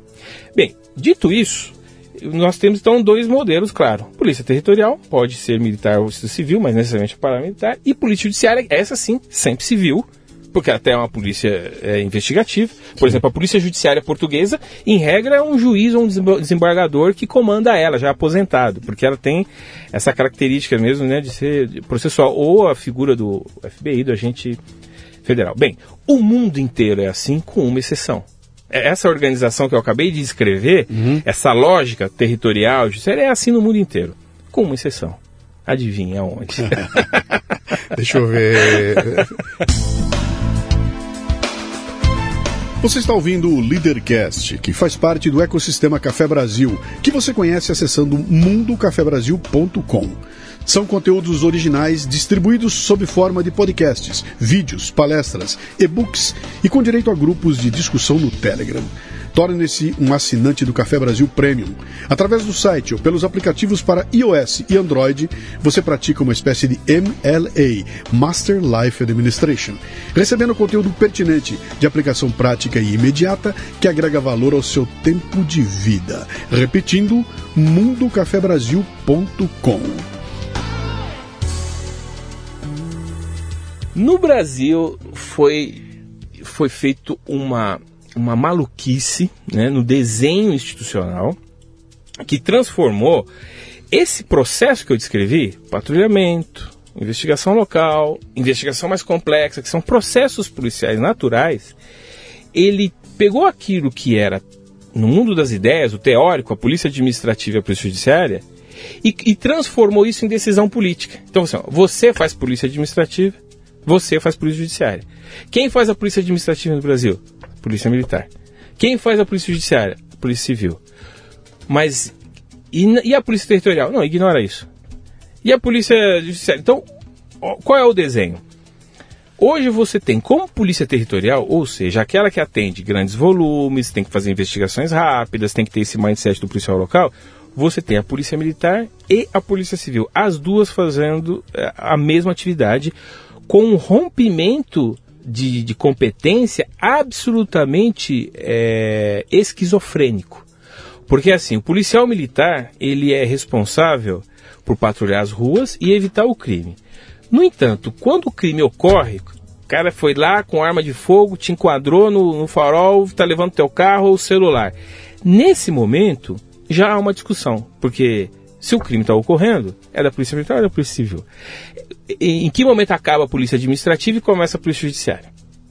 Na, como na prática não dá para fazer essa divisão, é uhum. é óbvio que a Polícia Militar atua e faz a chamada repressão imediata. Por quê? Em tese, a Polícia Militar só faz prevenção e a Polícia Civil só faz repressão, que é depois do crime ocorrido. Vamos lá. Prevenção repressão. E repressão. Tá. Juridicamente, você coloca esses dois conceitos que são absolutamente imprecisos. Ninguém usa fora do, do, do Brasil esses dois conceitos para dividir competência, tá? Porque eles são momentos, eles Sim. são quase que condições psicológicas, Sim. né? Então você, você então, estou fazendo a prevenção. Tá, que momento sai da prevenção vai para a repressão? Porque Uh, diante do, do, do, enquadramento do criminoso contra a vítima, o que o pessoal vai falar assim: olha, desculpe, falhei, não consegui prevenir, mas eu não posso reprimir, porque a lei diz que quem pode fazer são policial civil. O cara sacou a arma, agora não é mais comigo, agora é, espera chegar a polícia percebe? civil. Então, é. então vou lá, faz a pressão. Óbvio. Aí você, não, mas ela também faz a repressão imediata. Tá, mas a polícia civil também pode fazer a repressão imediata. Aí você pega, o policial vai lá e atua. Prende o cara consegue prender ou entra em confronto armado com, o criminoso. Ba é, é, tem uma situação de confronto, o criminoso é baleado. Bem, na hora que ele atuou, você concorda comigo que é o mais difícil? Atuar para conter o criminoso, claro. proteger a vítima, estabilizou. Nesse momento ele deixa de ser policial. Por que, que ele deixa de ser policial? Porque apesar de ser um agente público capaz de usar a arma de fogo, ou seja, exercer o monopólio legal da força que está lá no contrato social, para agir, tem um mandato legal, o Estado colocou uma farda, uniforme nele para fazer isso. Nesse momento, ele não tem capacidade jurídica para registrar o fato. Ele, ele não pode fazer, por exemplo, a prisão do criminoso. Porque a prisão você tem que levar para outra polícia. E aí começam todos os problemas. É encrenque, sim. Por quê? Porque veja, você, Luciano, tá lá, policial, entrou em confronto, colocou sua vida em risco. Você, como agente público, né? É, como inclusive é, agente estatal, né, que tem essa, essa figura, porque você naquele momento é o Estado, assim como o juiz é o Estado quando dá uma sentença, não é o, o João ou a Maria, o policial, o João ou a Maria, ele é o Estado na hora que ele usa a arma e intervém. Aí nesse momento que você tomou as decisões e elas são feitas em segundo, você tem que levar para uma outra autoridade, que é o delegado de polícia, que vai olhar para isso e vai analisar. Né? Se o que você está falando faz sentido, se é se o que você está falando é o que ele entende que ocorreu de fato para colocar no papel e para prender o criminoso, ou se o criminoso foi morto durante essa ação, para ele enquadrar isso como um caso de fato de legítima defesa de terceiros. Olha, quando, olha Não, a loucura. Por que, que acontece? Uma subjetividade brutal. Sem dúvida, né? Sim. Porque, e, e assim, quem está certo quem está errado nessa história? Em regra, você vai descobrir um um que estava certo, mas de fato, os dois são vítimas, o policial o militar que faz a ação e o delegado. Por quê? Porque o policial tem toda a razão em ficar revoltado com outro policial que não estava na, na ação operacional avaliar a atividade dele, uhum. quando o policial, quando atua, está olhando para duas coisas: está olhando para a lei, devo atuar ou não. A lei obriga o policial a atuar. Não é uma escolha dele não atuar frente a um crime em se, cometimento. Se okay? não atuar, ele está prevaricando. Exatamente. Ele, ele comete o crime. Então ele não Sim. tem escolha, ele tem que atuar. Então ele tem a pressão da lei, porque ele, e ele está lá para isso, para aplicar a lei, e do outro lado, você tem a própria destinação fim. Né? Eu estou lá para preservar a vida da vítima, eu preciso atuar. Ele sai de lá. Quando ele chega no DP, ele deixa de ser policial, ele passa a ser como qualquer um outro. O delegado tem que avaliá-lo desse jeito. E é óbvio que entra o conflito, porque o delegado que também tem toda a razão de fazer uma avaliação, porque é o nome dele ali. Sim. Se o delegado. Se, se, o policial mentiu, por exemplo, se o policial cometeu um abuso e mente, é o delegado que responde. Se o policial cometeu um erro e ele não consegue precisar isso, não deixar claro, ainda que o, que o delegado concorde com o que aconteceu, ele está na mesma versão, mas tem um erro. Então, olha que situação desgraçada que a lei impõe para essas duas autoridades, esses dois agentes que estão lá para fazer o trabalho deles nos proteger. E aí você mete uma audiência de custódia no meio do caminho.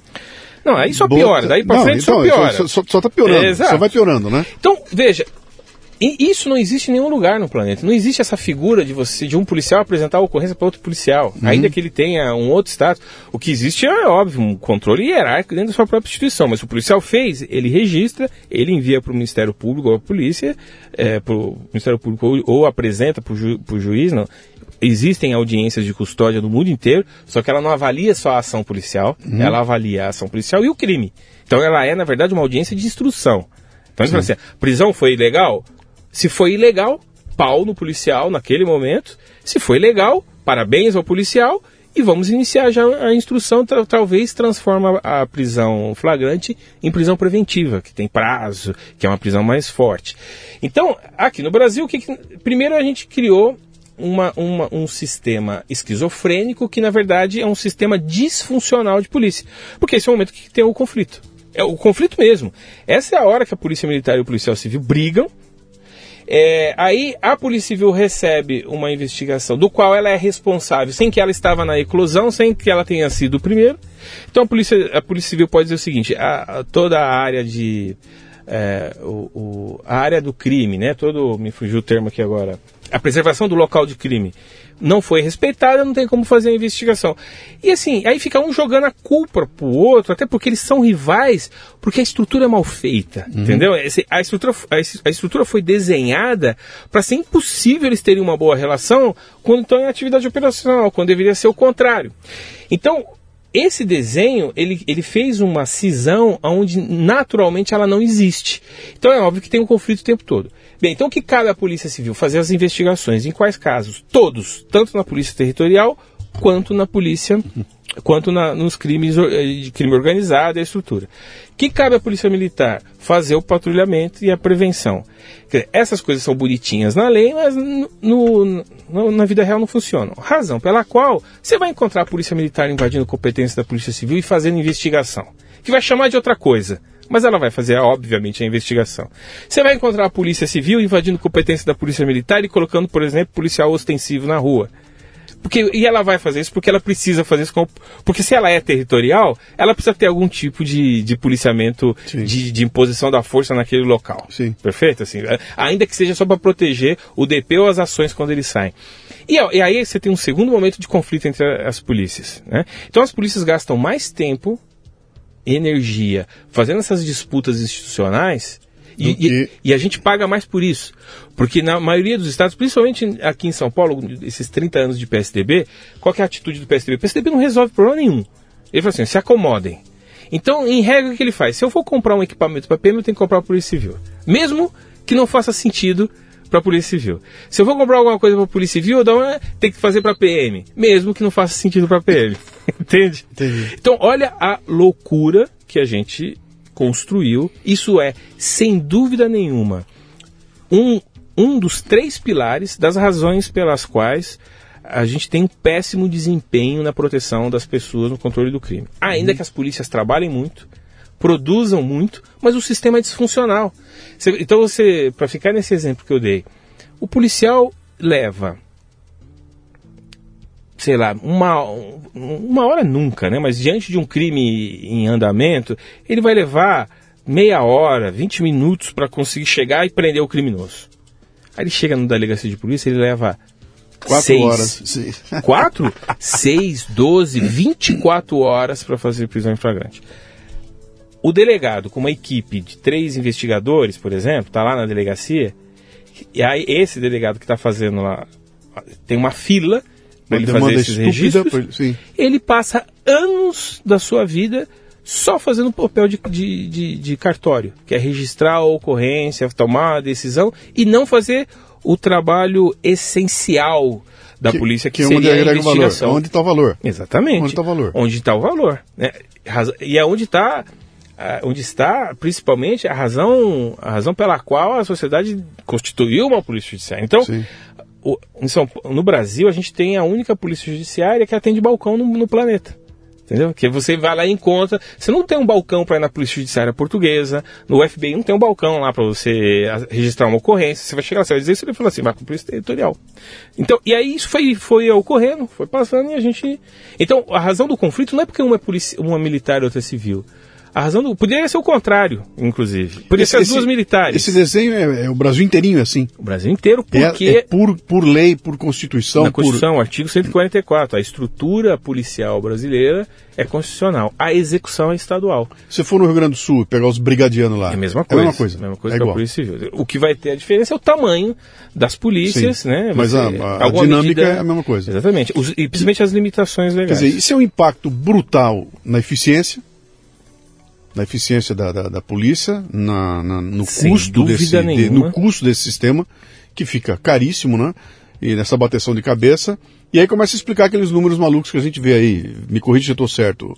Ontem eu fiz um bate-papo aqui, a gente falou disso aí, que a, a quantidade de assassinatos que são desvendados no Brasil diz que é 8% do que acontece. É, isso contribui, porque, como eu falei, boa parte do esforço da polícia judiciária está em registrar a ocorrência e não investigá-los. Né? E, e outra, né? A Polícia Militar também registra. Por, por mais que o registro dela não tenha importância para a investigação, ela faz o registro dela. Uhum. Aí você compara os dois, estão idênticos, com alguma diferença ali, né? Então, é, qual, é, desculpa, são idênticos com pontuais diferenças, Sim. assim, né? De, que não, não são significativos em termos de relato do, do caso esse, esse, ele contribui para isso no sentido que ele, ele captura recursos que deveriam estar destinados Sim. à investigação. E ele também retira recursos do patrulhamento. Né? A gente fez o. o a gente é, trabalhou ali no Entre Lobos, eu e o Moto fomos consultores do, do documentário. Entre Lobos. O capítulo 2, ele trata, os policiais começam a relatar exatamente isso. Então, você imagina o seguinte: você pega um município aqui da Grande São Paulo, em determinado horário tem cinco viaturas cinco viaturas patrulhando. É um status bom. Cinco viaturas em alguns bairros, assim, cobre razoavelmente bem. Aí as cinco viaturas, eles são extremamente eficientes, tá? O que, que seria o máximo da eficiência do patrulhamento preventivo? Você abordar um criminoso antes dele cometer o crime. Então, aí você aborda ele, você não prende ele por ter matado alguém, por ter roubado. Você prende ele pelo porte ilegal de arma. Uhum. Esse é o, é o supra-sumo. Né? Prendendo ele. Aí, aí imagina que os cinco consigam fazer isso. Vou, vou melhorar essa, essa, esse exemplo. Três conseguem pegar porque tinha arma de fogo. Um porque ele era um, um membro de, de, crime organizado e estava foragido, e o outro porque ele era o estuprador e estava foragido. A polícia fez seu papel, pegou os cinco, levou para o DP. Neste momento, forma-se uma fila no DP, e os policiais não podem não ir para o DP, porque se ele identificou um crime, uhum. ele não pode ficar esperando, porque aí você pode. É, ele pode estar fazendo uma usurpação de função, que é. Então, por que, que se segurou ele? porque você está querendo investigar, isso, aquilo, começa a discussão. Então, hoje, se ele cumprir exatamente a norma, os cinco vão para o TP, fazem uma fila e acabou o patrulhamento e, na cidade. E não pode largar o bandido lá, tem que ficar, ele está junto. Tem que ficar lá. Se durar quatro horas, o policial que estava na rua está tá lá dentro. Exatamente. Né? Aí você fala, não, mas é por que, que não cria uma medida incremental, uma gestão para deixar o policial lá? Qualquer medida incremental nesse sentido, você só transfere a insegurança jurídica. Hoje a insegurança jurídica tá com e, e o impacto da gestão está na polícia militar. Vou ficar com o preso aqui, posso ser o advogado dele pode lá no futuro dizer que ele sofreu tortura porque ele ficou lá no guarda preso, né, o famoso chiqueirinho ali atrás da viatura, é, tantas horas, ele até pode alegar, vai ser difícil, mas ele pode, o policial pode até responder o processo por isso, tá? Ah, mas eu não tinha outra coisa a fazer, fiquei ali. Aí a insegurança jurídica do lado do policial. Eu não vou para outro lugar, porque eu não quero ser acusado de usurpação de função. Sim. E eu também vou manter o preso aqui, porque se ele fugir, aí eu respondo. Então eu vou manter ele aqui e eu não vou pôr o meu preso numa cela da Polícia Civil, porque eu ainda não apresentei formalmente. E a Polícia Civil também não vai querer receber, porque não formalmente não recebeu, porque não é simplesmente receber o indivíduo. Ela, o delegado precisa avaliar se realmente é um crime com prisão preventiva para ele receber o preço. Não, é ele que comete o abuso. Então, você, se você comete uma medida incremental, cria uma sala para deixar para a viatura ir rápido, sem mudar a estrutura, ou seja, sem mudar a Constituição, você só está transferindo de lado a insegurança jurídica e o impacto na gestão. Uhum. É por isso que eu o tempo todo nomeio isso aqui como é, o, é, foi criado um sistema disfuncional e é esquizofrênico. Porque você simplesmente não tem solução. A solução é. A, a, a solução é mudar a lei. Então, qualquer medida aqui, você transfere e do mesmo jeito você tem uma uma situação de baixo custo para o crime, porque isso diminui a capacidade de produtividade das duas polícias. Uhum. No caso da Polícia Civil, você vai enxergar isso com um menor número de investigações, no caso da Polícia Militar, você vai enxergar isso com um menor número de horas de patrulhamento uhum. né, e de destinação do policial. Polícia na rua. Beleza? Faz o menor sentido isso, Luciano. Faz o menor sentido isso. Se a gente põe. Se a gente abre uma discussão nesses termos, e perceba que o início da conversa eu falei, eu vou buscar isso lá fora. Sim. Porque se eu começo a discussão interna, as próprias polícias não conseguem enxergar isso. Porque você vai, tá, você vai ter o, o, sindicato dos delegados de um lado e o sindicato dos oficiais da PM do outro, brigando, porque cada um vai querer puxar, puxar pro seu lado. Pro seu claro, lado. Claro. Então, que, só dá para enxergar isso quando você faz uma perspectiva de fora. Por isso que hoje na universidade eu tô filiado, eu tô, eu tô, eu, eu, eu tô filiado como pesquisador do Instituto de Relações Internacionais da USP, onde eu trato de segurança. E eu puxo essas referências internacionais. Uhum. Eu tive duas experiências internacionais como policial. É, eu fui para a Europa em 2007, foi um, um trabalho um, de cooperação entre Brasil e União Europeia, onde a gente fez um curso aqui durante um ano juízes, promotores de justiça, delegados de polícia e oficiais da PM. O curso foi durante um ano, os primeiros colocados de cada instituição e do curso iam para lá. Eu, fui, eu fiquei como primeiro colocado geral do curso, e aí passamos um pouco mais de 40 dias fazendo trabalho em loco lá, acompanhando o promotor de justiça, o policial investiga, investigador. Em que lugar da Europa? Portugal e França. Tá. E aí foi quando explodiu aquilo, né? Quer dizer, eu já vinha estudando isso, puxa, mas tem nada a ver com o que a gente está fazendo ali. Aí eu mergulhei. Aquilo que eu fiz pela polícia, que foi um trabalho de cooperação, né? É, eu já estava na inteligência na época, então fiz um trabalho, inclusive, com as agências de inteligência em paralelo, fui conhecer como que funcionava das instituições portuguesas e francesas, que não só me permitiram perceber esse desenho, que a gente tinha que olhar de fora para dentro, como me ajudou a construir é, aí pensando mesmo em, é, em controle do crime e começar a pensar as políticas. Em regra, as políticas de segurança elas precisam corrigir em algum nível essa disfuncionalidade uhum. para começar a ter algum efeito, né? É, ainda que seja em nível incremental e não estrutural. Quer dizer, você não muda a lei, você muda alguma coisa, faz até alguma coisa assim, no limite da legalidade, dentro da estrutura. Não estou falando de cometer abuso, estou falando de na divisão de competência entre as polícias, você força um pouco para tentar ficar próximo do que, do, que, do que é feito no mundo inteiro. Então, quando eu fui para fora, eu fiz um curso é, na verdade, foi um trabalho de cooperação entre o Brasil, o governo brasileiro e a comunidade europeia, que ela trouxe juízes, promotores de justiça, delegados de polícia e oficiais da PM de São Paulo e do Rio. A gente ficou um ano estudando dentro da universidade um pouco um trabalho de organização policial, estrutura legal dos dois, e no final os primeiros colocados de cada instituição, de cada estado, foram para a Europa para e a gente passou um período lá estudando em loco como é que essas quatro instituições atuavam, Portugal e França. E aí isso foi extremamente esclarecedor, porque, por exemplo, você lembra isso foi em 2007. Você lembra que em 2000, em 2006 a gente teve aqueles grandes ataques do sim, PCC em São, Paulo? Paulo. Eu estava no gabinete de crise que tratou aquela crise. De 2006 a 2013 eu estive no círculo de gabinetes de crise que tratam isso. Você tem o gabinete de crise principal, fica na secretaria, tem o das inteligências, operações. Eu estava nesse círculo, 6 a 3 eu estava em todos. Então eu fui lá com essa bagagem já, olhando. Uhum. E na, em Paris tinha acabado de ocorrer algo...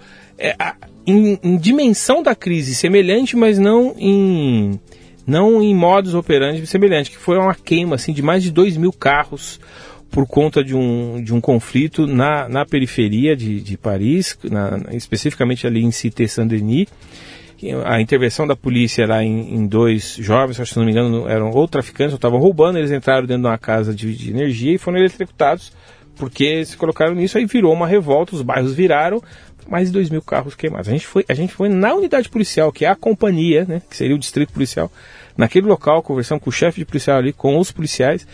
Encontrei uma série de correspondências né, com o que a gente trata, e, e aí o fato de ser alguém oriundo da periferia, de ter Sim. trabalhado na periferia, não era só um oficial de inteligência naquele momento, um estudioso, então eu tinha elementos para fazer a comparação. Não estamos falando da mesma coisa, né? Não estamos falando absolutamente da mesma coisa.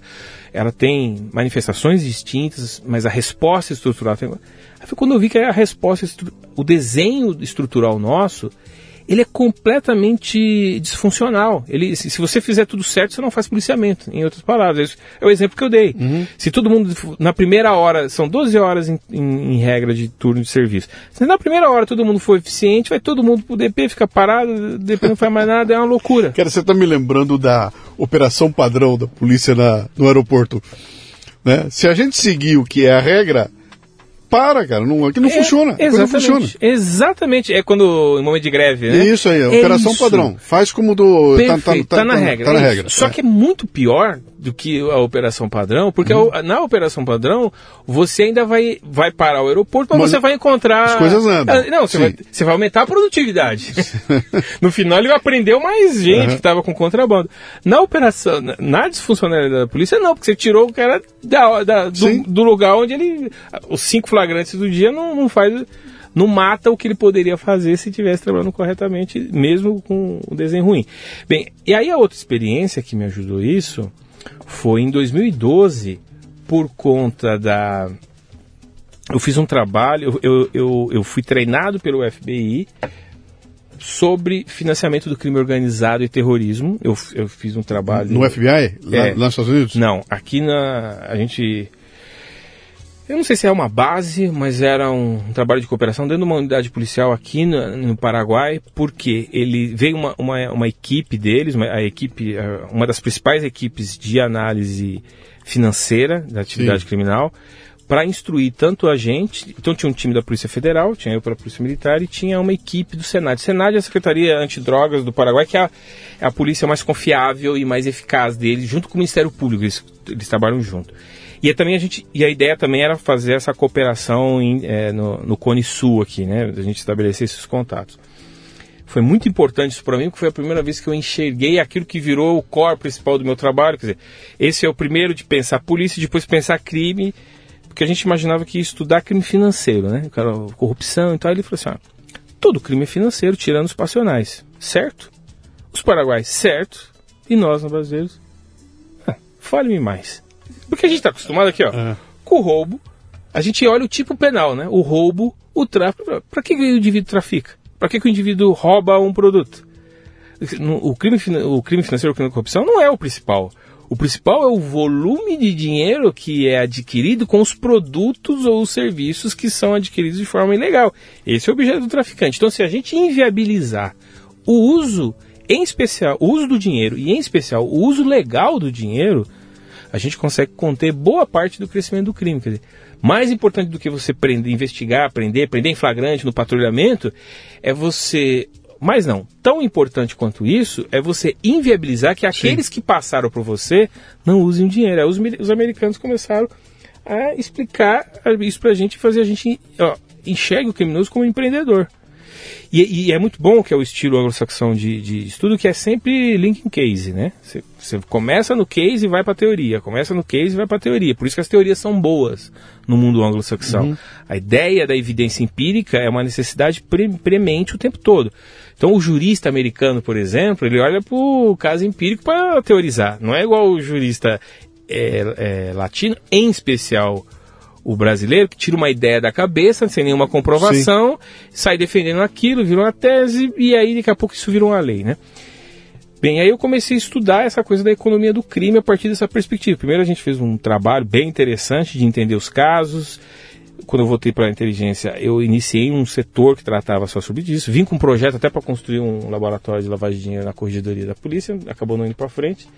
Enfim, passado, isso foi 2012. Passado um ano e meio eu pedi afastamento da polícia, porque aí meio que eu, aquilo ficou insuportável. Né? Eu fui, a, aquilo para, para o qual eu fui chamado na polícia passou a ser um problema. Eu fui chamado porque eu pensava fora da caixa, porque eu olhava para fora, construía soluções sólidas em termos de resposta, de desenho institucional, só que exigia mudanças, né? Uhum, é, incomodava, incomodava o sistema todo. E aí eu acabei saindo da inteligência, fui para um, fui o batalhão de policiamento, fiquei três meses, pedi afastamento para descansar mesmo. Eu fiquei de 6 a 13 e tudo.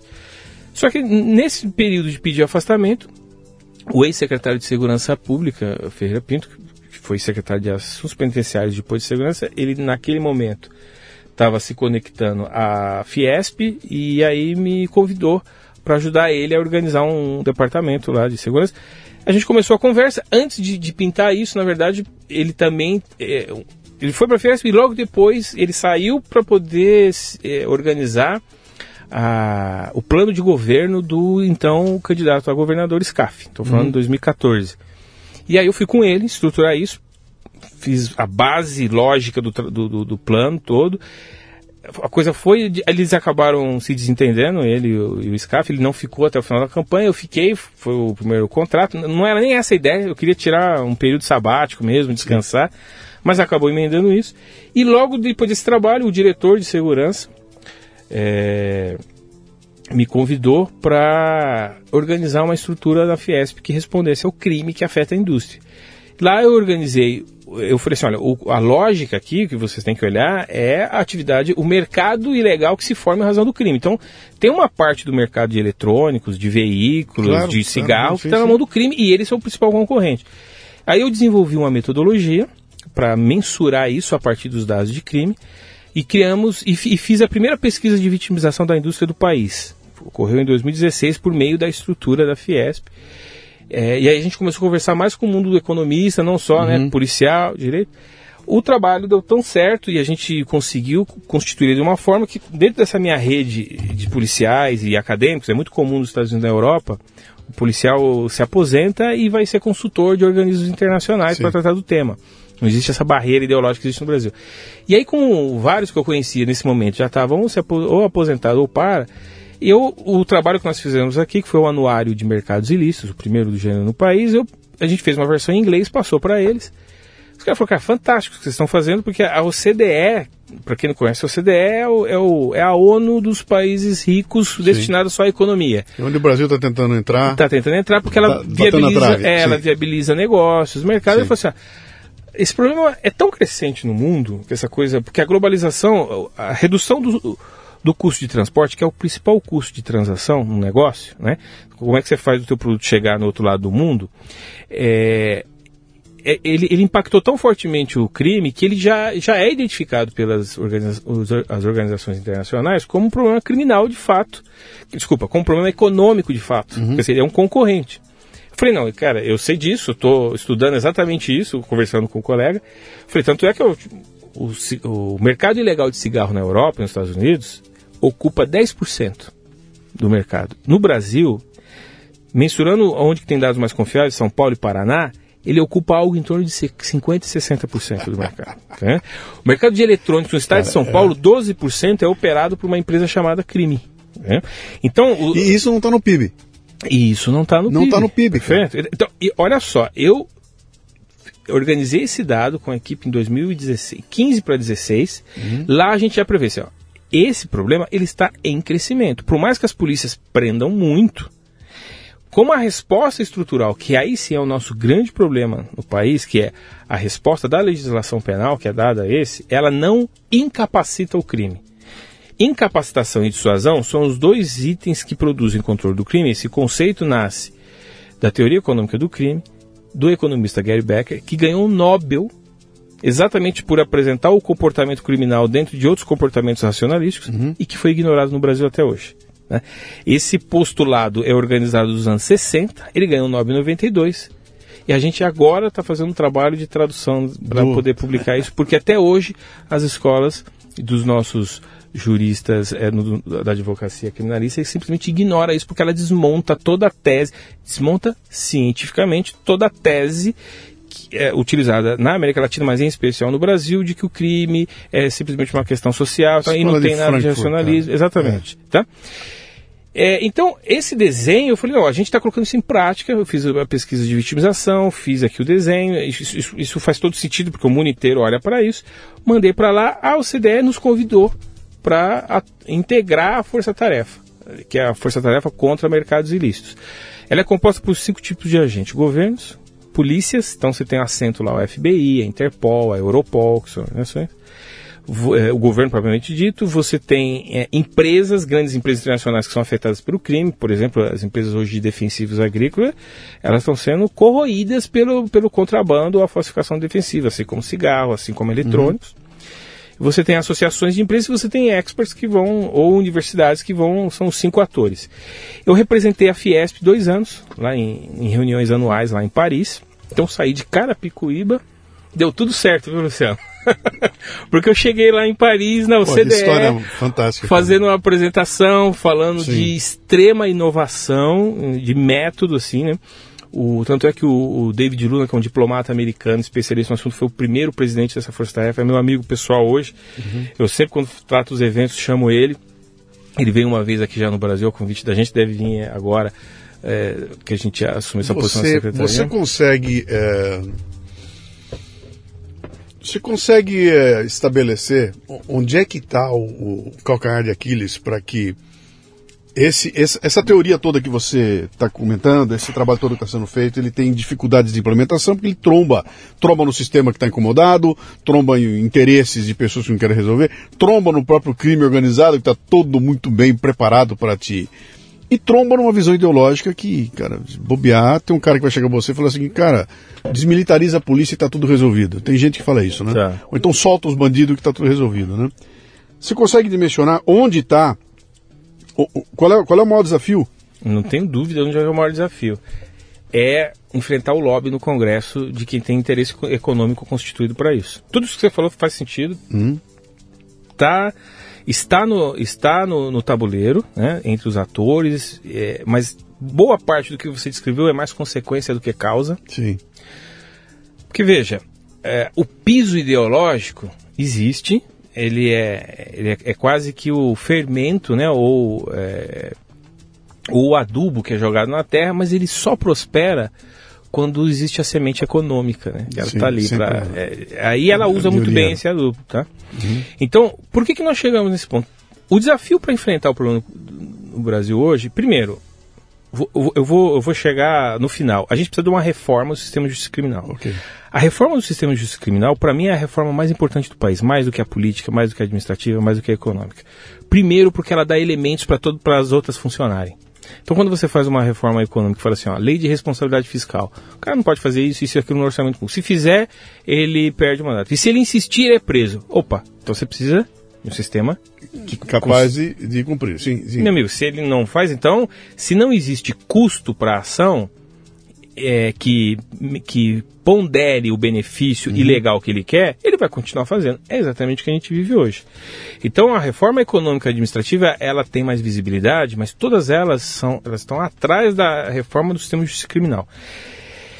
A reforma teria três pilares. Um pilar é a reforma do sistema policial brasileiro, que é corrigir essas disfuncionalidades.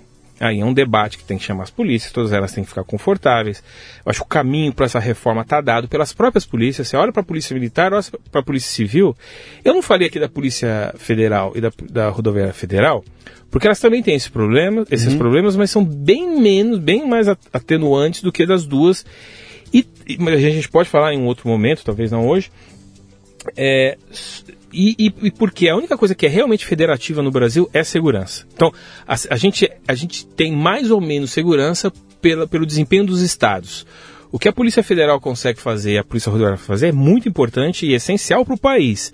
Só que ela, ela entra dentro de uma estrutura complementar. Então, por exemplo, assim, se as polícias falharem em conter o varejo da droga, é, a droga vai continuar sendo atraente. Por mais que a Polícia Federal e a Polícia Rodoviária Federal atuem, Atue, explodam, o mercado é muito forte dada a falha interna dentro dos estados e assim para qualquer outra, outro tema, tá?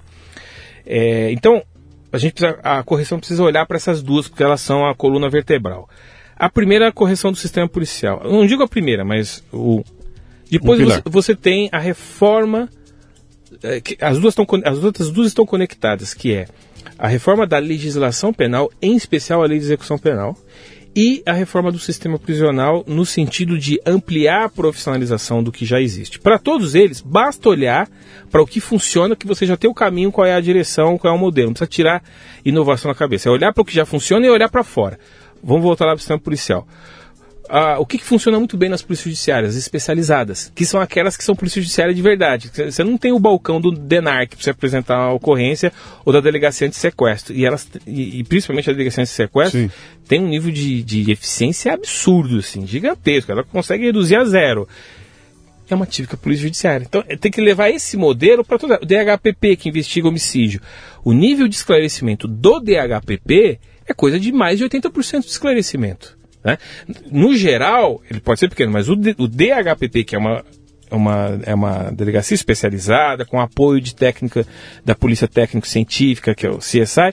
Então você é só olhar para ela e falar: se esse modelo reproduz, dá escala para esse, uhum. e todos os outros que não funcionam, você elimina.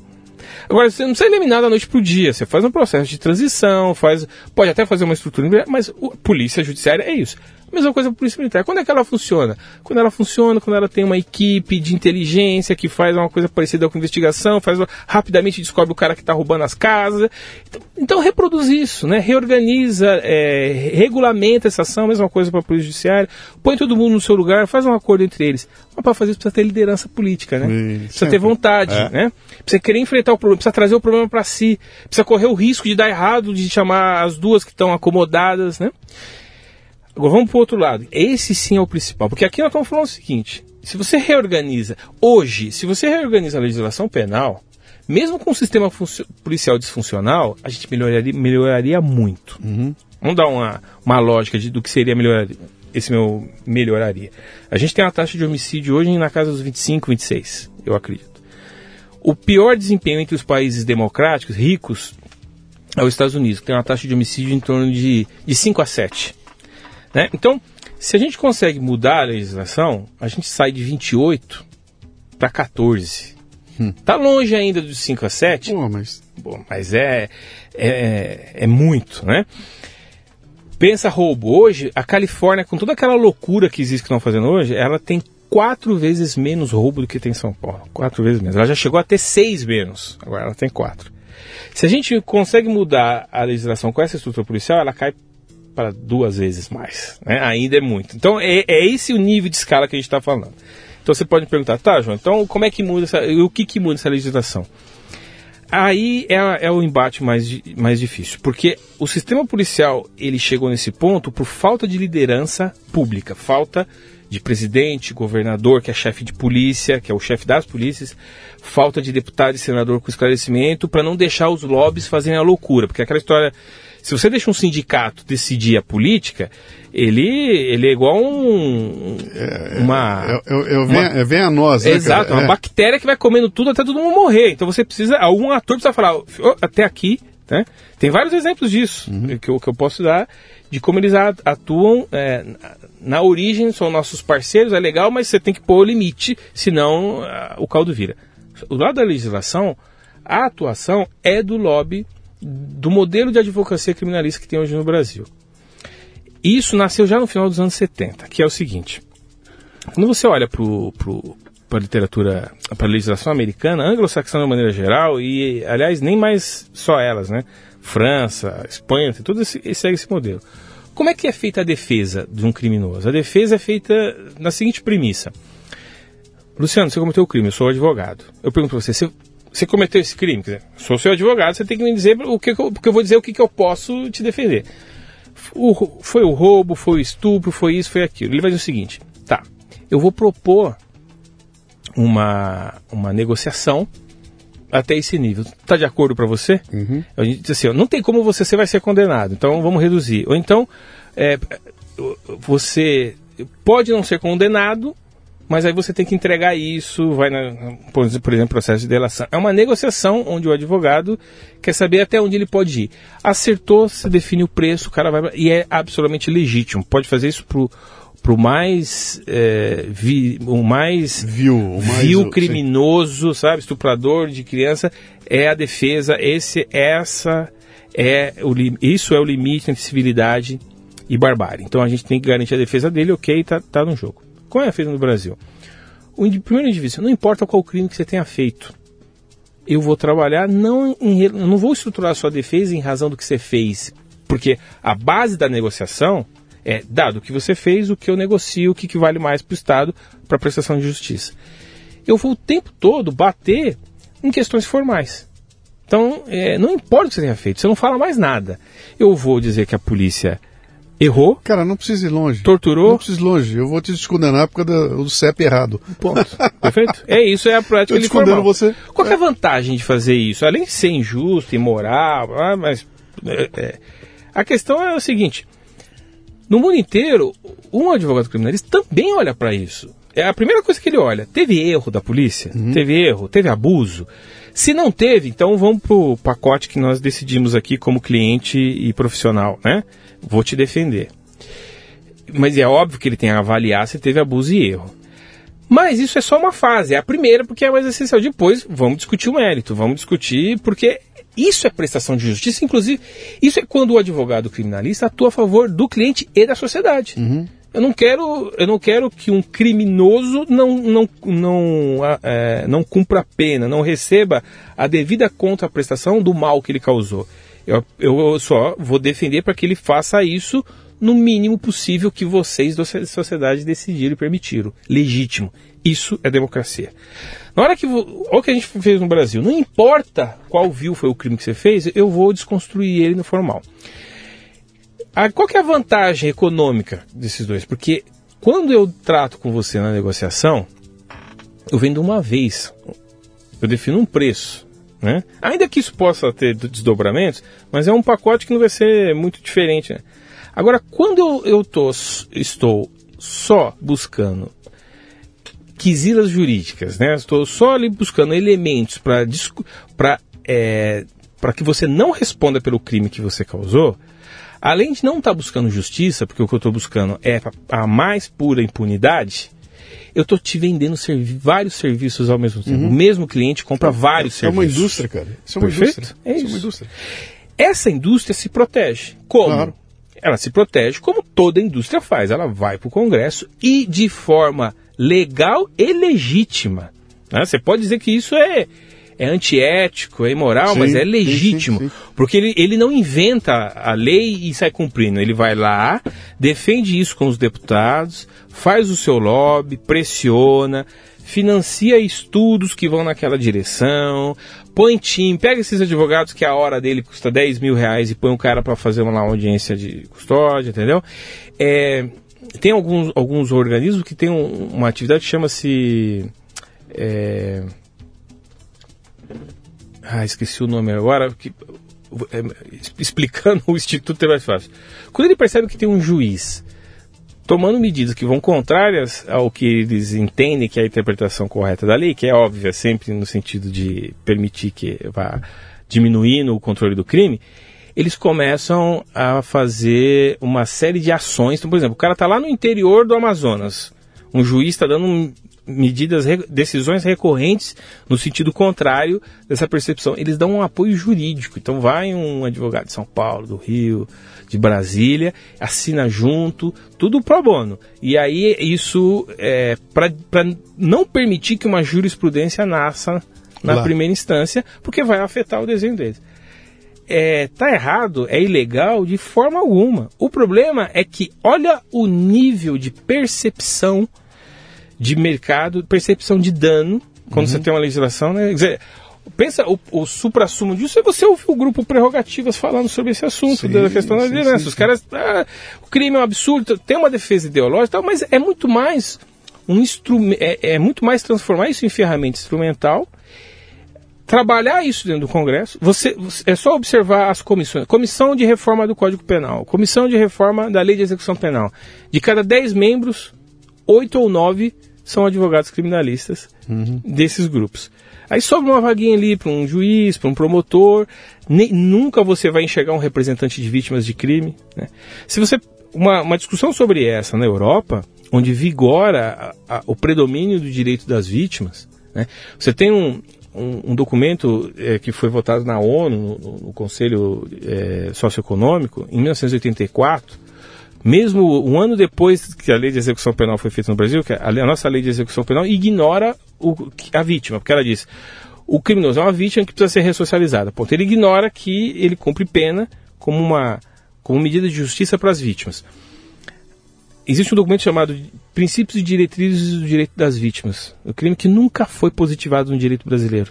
Lá ele descreve o que é vítima, que a vítima é além de quem sofreu o crime, os familiares, as pessoas que atuaram em socorro a ela, por exemplo, os policiais. né?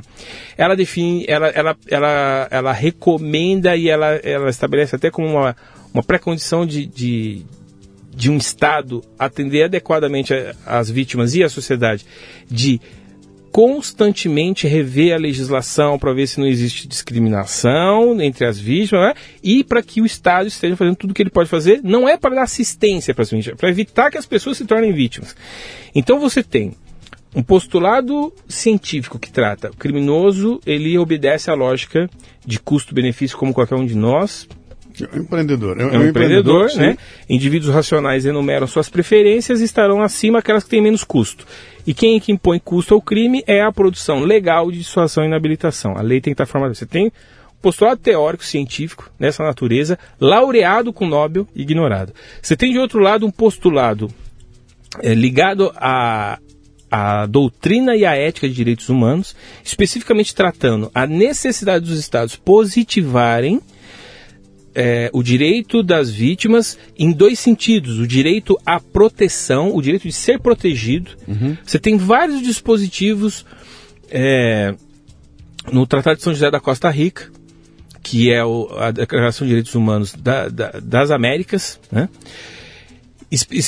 definindo a necessidade e que os estados são obrigados a proteger as pessoas, a família. lá, lá. Você tem, num sentido, então, de assegurar e positivar o direito das vítimas, no sentido da proteção, ou seja, evitar que elas se tornem crime, e no sentido de prestar justiça quando elas são é, efetivamente é, vítimas de um crime. Bem, ao não fazer isso, você crime é um jogo de soma zero. né? Ou você incentiva ou você desestimula a atividade criminal. A nossa legislação prevê o seguinte: um criminoso pode ser condenado a 10 anos, mas ele só vai cumprir 20, sim, 30% sim, disso, sim, por conta da progressão de pena. E mesmo durante o cumprimento, ele tem os benefícios, então ele sai na saída temporária. Tudo isso vai destruindo aquilo que na literatura científica chama-se de incapacitação. Você tem duas formas de conter o crime. Você dissuade, não faça o crime, porque eu tenho polícia, tenho lei capaz para chegar até você. Então a chance de você fazer isso é, e dar certo é muito grande. E do outro é, uma vez que eu peguei, eu te incapacito, eu afasto Sim. você do todo o ganho que você quis. A gente mantém. A condenação é alta, mas prisão de fato ela é ridícula, 20, 30%. Durante você tem uma série de benefícios, você não tem dispositivos legais que você consegue isolá-lo. Tanto é, Luciano, que eu tenho uma dificuldade na hora que eu converso com colegas de fora do país de explicar dois institutos para ele. O primeiro é o Instituto Prisão em Regime Aberto. Tenta traduzir isso para inglês. eu desafio os nossos ouvintes aqui. É não faz o menor sentido. Aí, e aí eu conversando com colegas, ele falou, não, tem um erro na tradução, né? Sim. Eu não sou tão fluente em inglês, e aí eu sempre, não é exatamente isso, eu já até me estudei afinco para dizer isso, mas peço, às vezes, se tem um tradutor próximo, explica para ele. Cara, prisão em regime aberto é uma excrescência brasileira, não existe nenhum lugar. O indivíduo cumprindo. Hoje nós temos em São Paulo 350 mil criminosos cumprindo peso, cumprindo pena nas ruas. 350 mil. 350 mil. Faz algum sentido isso? É maior do que a população presa, perfeito? Então, você tem esses absurdos recorrentes porque você não consegue manter. Então, esse é um conceito desses absurdos que demonstra que a gente anulou o principal recurso de controle do crime em democracias, em regimes civilizados, que é a prisão. Uhum. Então, pode tudo, não, não leve à prisão, porque a prisão é horrível. Sim, a prisão é ruim estar preso.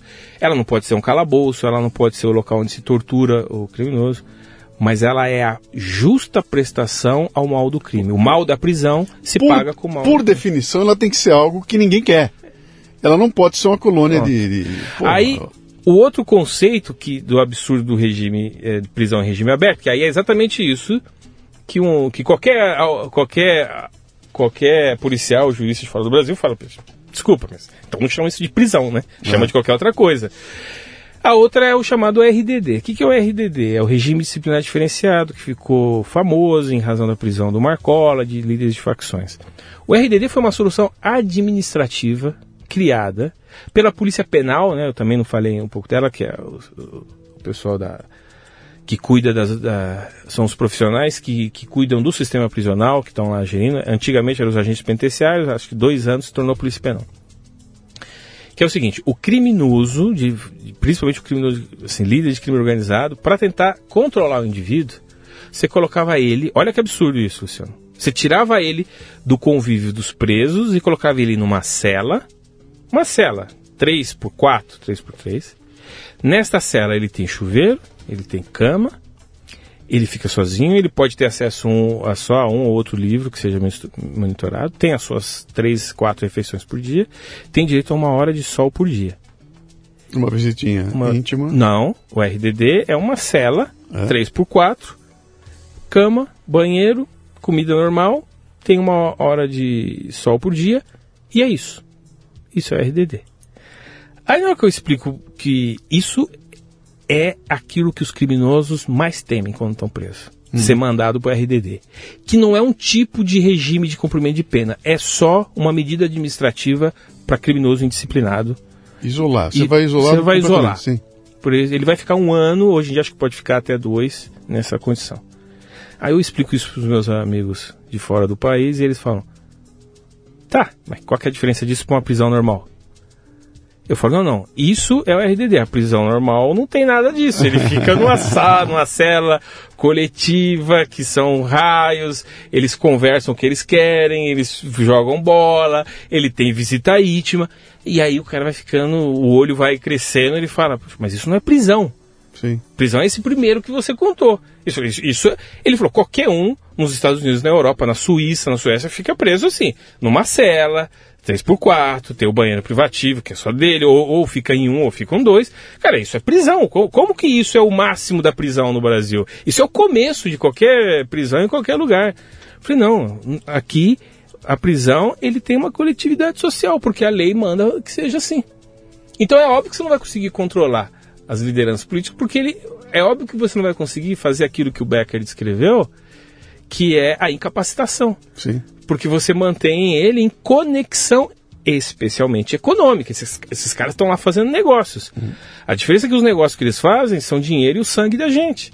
Mas tudo bem. E estão porque... coordenados e estão planejando em, em, rede, eles conseguem conectar. Então, o sistema prisional, ele só pode se formatar, quando eu falo formatar, é a arquitetura dele depende do que está na lei. Então, na hora que a gente mudar a lei e dizer o seguinte, acabou essa farra, a lei diz. A, a, a, a função da prisão é controlar o criminoso e prestar justiça às vítimas. A ressocialização, a própria literatura internacional diz o seguinte: é uma ação endógena. Você pode uhum. oferecer ao indivíduo. Você pode oferecer estudar, pode oferecer trabalhar, pode oferecer assistência espiritual de diversos segmentos religiosos. Se o indivíduo quiser acessar, acesse. Se ele quiser se arrepender do que fez e se tornar uma pessoa melhor, que bom para ele. Para nós, sociedade, se ele foi condenado a 10 anos, é 10 anos fechado. E se ele sair e ficou revoltado porque ficou 10 anos fechado, e no, cometeu na, de novo? Não cometer de novo, aí vão ser 15. Uhum. Entendeu? E a, gente, e a gente tem que estar tá aqui do lado de fora eficiente o suficiente para dar essa resposta rápida. Então, para dar essa resposta rápida e, e, eficaz, eficiente, sem erro, eu preciso fazer a reforma do sistema policial. Porque uhum. a polícia precisa melhorar ainda mais o seu desempenho. Então, eu preciso reformar a lei, porque reformando a lei, eu começo de verdade a proteger as pessoas e, e, e, reformar a lei é principalmente alterar a lei de execução penal para que ela pare de corroer a pena de prisão. Você, hoje você nem precisaria alterar a quantidade de pena que é, que é aplicada à maioria dos crimes. Ela está muito parecida com o que ocorre na maioria dos países. Uhum. O que a gente precisa fazer é que ela, que ela deixe de ser uma ficção. Então, se ele foi condenado a 15 anos, ele fique preso nesse período. É, ampliar mecanismos, por exemplo, de captura e sequestro de bens de criminosos. Né? A gente viveu a semana, as semanas passadas um absurdo.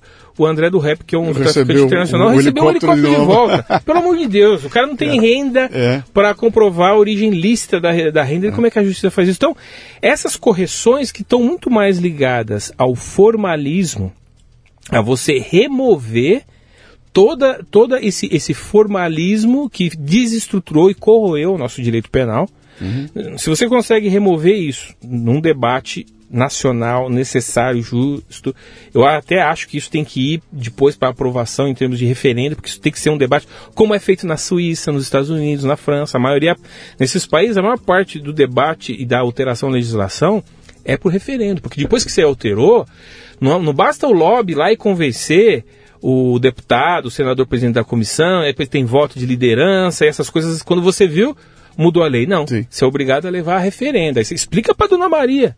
Explica para o seu João, que está acordando cedo, que tem o um roubo no, no, no, ponto de ônibus, que você vai, condenado um criminoso a 10 anos, ele vai ficar só um ano e meio porque ele precisa ser ressocializado, uhum. né? Porque ele veio da periferia, tadinho, ele é pobre. Para esse cara que está acordando 4 horas da manhã para pegar que o também é tadinho, ônibus, que é pobre. Que é pobre. E que num determinado momento da vida ele fez uma escolha. Ele se afastou. Que é o começo da nossa conversa. Exatamente. Exatamente isso. Ele, ele fez, fez, uma escolha, escolha, dura, porque ele Sim. fez a escolha pelo mais difícil. Era muito mais fácil ter com meu amigo Sim, lá, pega a roupa. Não, eu demorei anos para conseguir comprar uma, uma, uma, roupa do qual ele sugeriu pra gente usar ali. anos mesmo, acho que foram décadas, né? Então, veja, esse debate, Luciano, eu quero usar um pouco do teu espaço aqui para uhum. tentar. Uhum. Esse é o esse é o ocaso da civilização brasileira. Né? Nós permitimos que nos últimos 40 anos destruíram o sistema de proteção civilizado da sociedade brasileira. Destruíram. Uhum. Isso começa ainda nos militares. O pacote de abril de 77, se, se você pega a manifestação do ministro da Justiça ao Congresso, e o pacote de abril tratou da questão lá dos senadores, tinha um, tinha um pedaço né, do senador biônico da, de, de, de, eleição, de justiça eleitoral na época, que é por isso que ele ficou mais famoso. Só que o pacote de abril foi uma mini reforma constitucional. E dentro do pacote de abril, naquilo que tratava de segurança, ele diz expressamente: para lidar com a superpopulação de presos, nós vamos, nós vamos diminuir os casos de prisão. Então, em vez de você destinar recurso Para ampliar, é, ampliar o sistema prisional, reformá-lo, tirar ele da, da situação de barbárie, é muito mais fácil colocar o criminoso na rua Sim. e transfere a responsabilidade que era do ministro da Justiça e dos presidentes à época para Dona Maria e para o seu João. Se uhum. vira aí para lidar com esse criminoso às 4 horas da manhã que vai tentar te roubar ou te matar no, seu, no ponto de ônibus quando você sair para trabalhar. Então, olha o absurdo em termos de decisão. Quer dizer, a gente tem ausência de liderança. E eu estou falando durante o, essa ausência de liderança começou com generais e com o ministro da Justiça num governo em tese que não era de esquerda. Então, eu estou ressaltando esse ponto porque isso só piora a partir daí. Uhum. A lei de execução penal é de 83. Tá ainda. Foi, é, é, a ação do lobby, é, é a, é, a, a, o mecanismo é o mesmo, foi a ação do lobby dos advogados criminalistas. Que, a partir de um argumento que faz sentido, sensato, que é a situação ilegal de muitos presídios, né, que você submete lá o, o condenado a uma situação subhumana, tortura contínua. Isso, obviamente, não é aceitável, né? mas igualmente inaceitável é colocar um criminoso na rua sem, sem cumprir a sua pena e principalmente colocar sob risco as pessoas honestas que estão lá. Os militares aceitaram isso lá em 77. Né? É, é por que, que aceitaram? Porque é cômodo quando você tem um lobby forte, que faz barulho, que faz pressão, e do outro lado você não tem nada. Sim. Não tem nada. Então é muito mais fácil. Você atendeu, todo mundo bate palma. Olha, estamos. Na, na própria manifestação do ministro, nós temos que modernizar o nosso sistema, comparar a outros países. Isso continua o pacote de abril 77, em 83 você tem a, a, lei de execução penal que segue a mesma lógica, foi construída por, por esse lobby. E aí sim, a, quando entra a redemocratização, assumem os partidos de esquerda, ele segue a mesma lógica. O ECA de 90 considera qualquer criminoso de 17 anos é, um anjo que não, não você ele, ele destrói uma vida e não pode nem ser dito isso que ele Sim, destrói você, essa vida, porque é limpa, é crime. Você limpa o passado dele. Exatamente. Completamente. E ele não é processado por homicídio, é crime análogo ao homicídio, né? É, esses absurdos, eles só ampliaram, aí vem ECA, aí mais recentemente audiência de custódia que só avalia a ação do policial e assim por diante. Você tem uma curva contínua de medidas que vão desestruturando o efeito incapacitador uhum. da prisão, da pena, vão ampliando o processo é, de baixo custo do crime, que o baixo custo do crime é impunidade, que é quando você identifica o criminoso, mas não pune, ou não pune uhum. proporcionalmente. É, é, desculpa, é impunidade e a, a, não punição, quer dizer, ou a punição desproporcional, uhum. né? Você, a, é o contrário, né? A impunidade é você não encontrou o criminoso, aquilo ficou impune. Aí você encontrou, foi processá-lo, só que você dá um, uma, uma, uma medida uma, punitiva sim, com, uma pena, completamente desproporcional ao dano que ele causou. Então, quando, quando você não o tira da cadeia depois de um período, ele fica ali só. Quando você não, não, não impede os caras de fazer uma operação dentro de uma favela, quando você Exatamente. não fala pro cara, se você tirar a arma daí, se der um tiro, você vai ter que explicar. Isso. E o cara, cara, eu tô embaixo de um tiroteio. E como assim? Eu não posso. Isso aí. É, é uma atrás da outra. É exatamente isso que na literatura ela chama de baixo custo do crime. Quer dizer, não existe uma percepção. É, não há nenhuma razão para quem se destina ao crime não o fazer. Uhum. Entendeu? Se você é uma pessoa boa, uma pessoa do bem, né, uma pessoa que fez uma que escolha tem, moral, que fez uma escolha ética e moral nesse sentido, ponto. Agora, você não vai cometer o crime mesmo que a lei te, te, te determine a fazer, né? Agora, se você está do lado que não está nem aí, o mal, a dor e o sofrimento, você, você quer atingir o objetivo, não importa a dor e o sofrimento que você causa uhum. para o seu igual, essa condição você está plenamente incentivado a fazer. Que é essa grande mudança na percepção sobre como lidar com o crime que mudou dos anos 50 e 60 para essa, essa do Beck que eu estou descrevendo. Até então você pensava o crime, por que, que o indivíduo se torna criminoso? É uma questão endógena, não é questões sociais, psicológicas. Tá. Qual que é o consenso da ciência? Não tem muita explicação por que indivíduos optam. Você tem irmãos que foram criados nas mesmas condições. Ambiente, sim. É, seja com privação, seja com, com excesso, né? Famílias ricas. E um se torna um filântropo e o outro se torna um criminoso vil. Quer dizer, o que, que explica isso? É um processo endógeno. Ele recebe informações, recebe, a relação dele com o mundo acontece algo lá dentro que ele produz isso. Hoje em dia, nem psicopatologias são aceitáveis como razão para a inclinação para o crime. Isso é a, a, a área da formação do criminoso. O que, que há de consenso? Independentemente de qual a razão por que ele decidiu ser criminoso, ele só irá cometer o crime e, portanto, vitimizar alguém quando o custo for baixo. Então, não importa porque um pedófilo se tornou pedófilo, Sim. ok?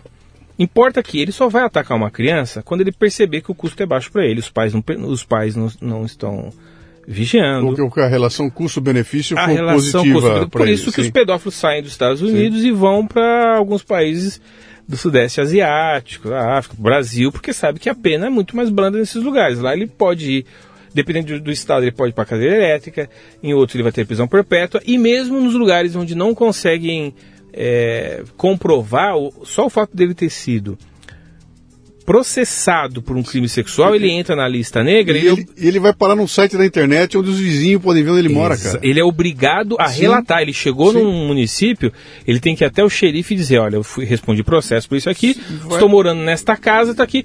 E é isso, entendeu? Então Exatamente. o custo é alto. Então, essa é uma decisão que a sociedade toma. Ah, mas isso é agressivo, é abusivo, e se, e se a investigação foi, foi mal conduzida? Ok, tudo isso é verdade, é um risco, só que do outro lado você tem um risco das crianças virarem é, vítimas em série de criminosos como esse. A sociedade olha para esses dois riscos e fala qual é o risco mais possível de ser mensurado e qual o risco inaceitável. É claro, qualquer um de nós pode ser acusado por um crime nesse e ter esse tipo de constrangimento na lista ou até ser processado.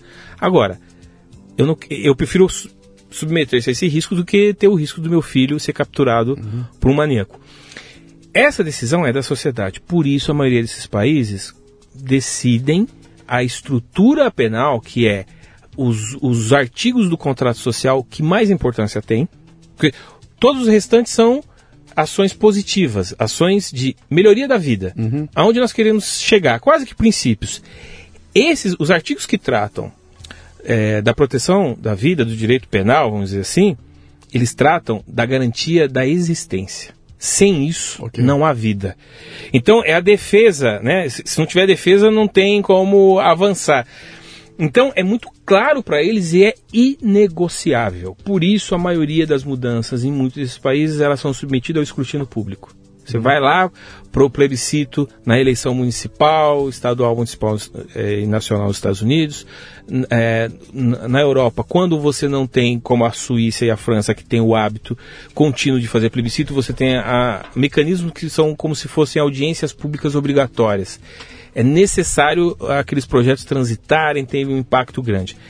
Tudo isso, isso, na minha visão, é o principal problema no Brasil. A, a- a estrutura regulatória em dizer o que é permitido no jogo dentro da sociedade brasileira, a, a gente aceitou ao longo do tempo, que nós aceitamos as regras e aceitamos o modo de definição dessas regras, que é o Sim. mais crônico.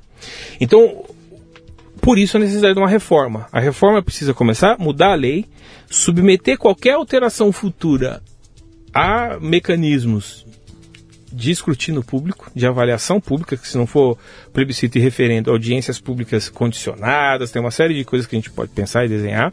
Isso tem que alterar a modelagem do sistema prisional hoje, porque hoje, por exemplo, o sistema prisional, é, em alguns estados, é proibido você construir aquela a barreira porque existe lá um, um parecer de que isso oprime o preso. Então, Sim. você, você tem que colocar gradil, gradil do lado de fora. Olha isso. Então, o sistema prisional é dinheiro nosso. Além da nossa segurança, essas decisões estão sendo tomadas em nosso nome. Então, você muda a lei, da lei você muda ah, o sistema prisional.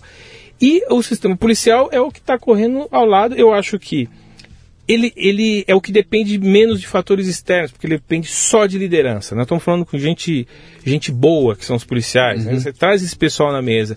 Se um- as lideranças políticas eh, transferem confiança, é possível. Não é fácil e rápido, mas é possível. A legislação penal é muito mais difícil porque hoje a gente não tem um mercado, não tem um mercado que atende as vítimas, mas tem um mercado que atende a todo criminoso, corrupto. Eu peguei, eu peguei o livro do, estrutura isso. peguei o livro do Mota, peguei o livro do Mota e ah, quando eu fiz o post falando do livro, falei, cara, leia o livro do Mota aqui.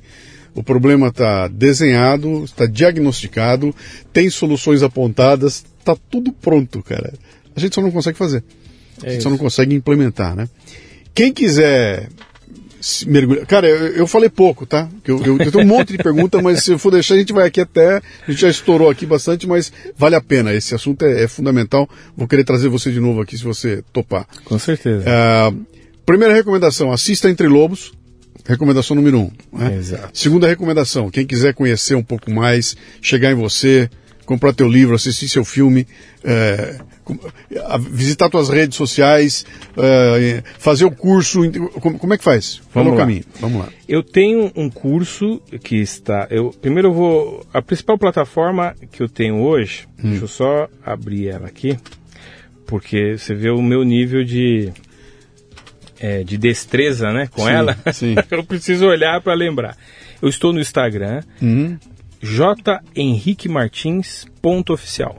Henrique Martins, ponto oficial. J. Henrique Martins, ponto oficial. Então, okay. esse é meu canal lá no Instagram, por okay. onde a minha, me comunico e faço essa intervenção pública, principalmente. Lá você vai encontrar alguns conteúdos que eu ultimamente, né, desde que eu assumi o cargo aqui na função pública, a gente tem dificuldade de, de arrumar tempo, né, para produzir algo. Mas eu fiz, inclusive, a pedido um curso, chama-se Curso Arena de Segurança Pública, está lá no meu Instagram, você vai encontrar, onde eu explico um pouco o que essa arena de segurança pública e explicar por que chegamos a esse ponto tá. né? e qual é o desenho para ser, quais são as forças políticas, as possíveis, as forças econômicas que pressionam, quais são os caminhos. Essa ideia de fazer o trabalho de relações eh, de cooperação internacional eu explico um pouco no curso é o meu principal é, material de, de divulgação e interconexão hoje aqui. Perfeito. Eu tenho algumas, eu tenho algumas obras técnicas que eu fiz, tanto como artigos, como os anuários, as pesquisas que eu já fiz. Eu estou preparando dois livros aqui para ser. Na verdade, são três para falar desses três pedaços. Quer dizer, o que seriam os três, tecnicamente, dos, do, do, dos três pilares da reforma, que é a reforma do sistema policial, reforma do sistema prisional e reforma da legislação que são projetos que foram eh, momentaneamente é, interrompidos, não, mas pausados em razão uhum. do convite do secretário de Segurança, Derrite, que me chamou para o front de novo, né? Você está num lugar que uma, uma, medida sua que seja adotada lá afeta a sociedade Exatamente. inteirinha, cara. E, e você vê, a primeira vez desde a redemocratização que teve uma transição de governo de fato, né? Legal. Porque sempre era o mesmo grupo político. Então, a gente teve um trabalho tanto de análise quanto agora de reprodução e, e você tá E você está tá com um governador aí que é, é focado em resultado, cara. Fantástico. Esse, assim, é, é, muito. Esse é um avião. É muito, ao mesmo tempo é muito difícil e muito fácil trabalhar com, com o governador sim, Tarcísio, sim. porque ele tem foco, é pragmatismo, objetividade, né? Essa é a parte fácil. E a parte difícil é, para você ter uma ideia, hoje está sendo construído dentro no âmbito do governo, ele já tinha um programa de metas, tem um programa de metas, tem o PPA, para quem está muito acostumado com essa linguagem, que é o plano plurianual, e tem a definição de recursos. Hoje você não gasta uma, não compra é, um alfinete se ele não tiver conectado com o PPA e, e com o seu plano de metas, que por uma vez foi aprovado pelo titular da pasta, que por sua vez tem que ter acordado com o governador. É o, é o controle de gestão, é o controle de administração focado nos resultados. Né? Você vai voltar aqui? Com certeza. Só esperar Cara, o convite. Muito obrigado pela conversa. Tem esse assunto aí é. Vai embora. É, ele é, e é importantíssimo, cara. Ele é fundamental é, e, e muita gente está levando isso aí na, na barra, sabe? Não reparou, muita gente não reparou que Exatamente. de um tempo para cá a gente inclusive baixou de 65 mil assassinatos ano para 40 e pouco. E continua. O que significa isso, é. cara? O significado de uma é de uma redução continua absurdo, mas, cara, não, tem um caminho para. A questão é exatamente essa, assim. É? Primeiro, reduziu, a gente precisa explicar para você entender o que aconteceu. Sim. Segundo, mesmo tendo que com certeza é, é, modernamente a maior redução em números absolutos Sim. na história, acho que dos últimos 50 anos, nenhum país conseguiu fazer isso. Por outro lado, continua gigantesco. Sim. Então, olha o tamanho do, do, do, desafio que a gente precisa enfrentar e ele fica só como um assunto periférico, ele é. nunca entra no centro ele do debate. É fundamental. Né? É isso. Tamo junto. Abraço. Muito bem, termina aqui mais um Leadercast. A transcrição deste programa você encontra no leadercast.com.br.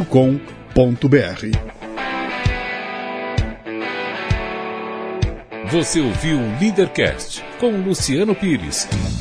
Mais uma isca intelectual do Café Brasil Acompanhe os programas pelo portal cafebrasil.com.br.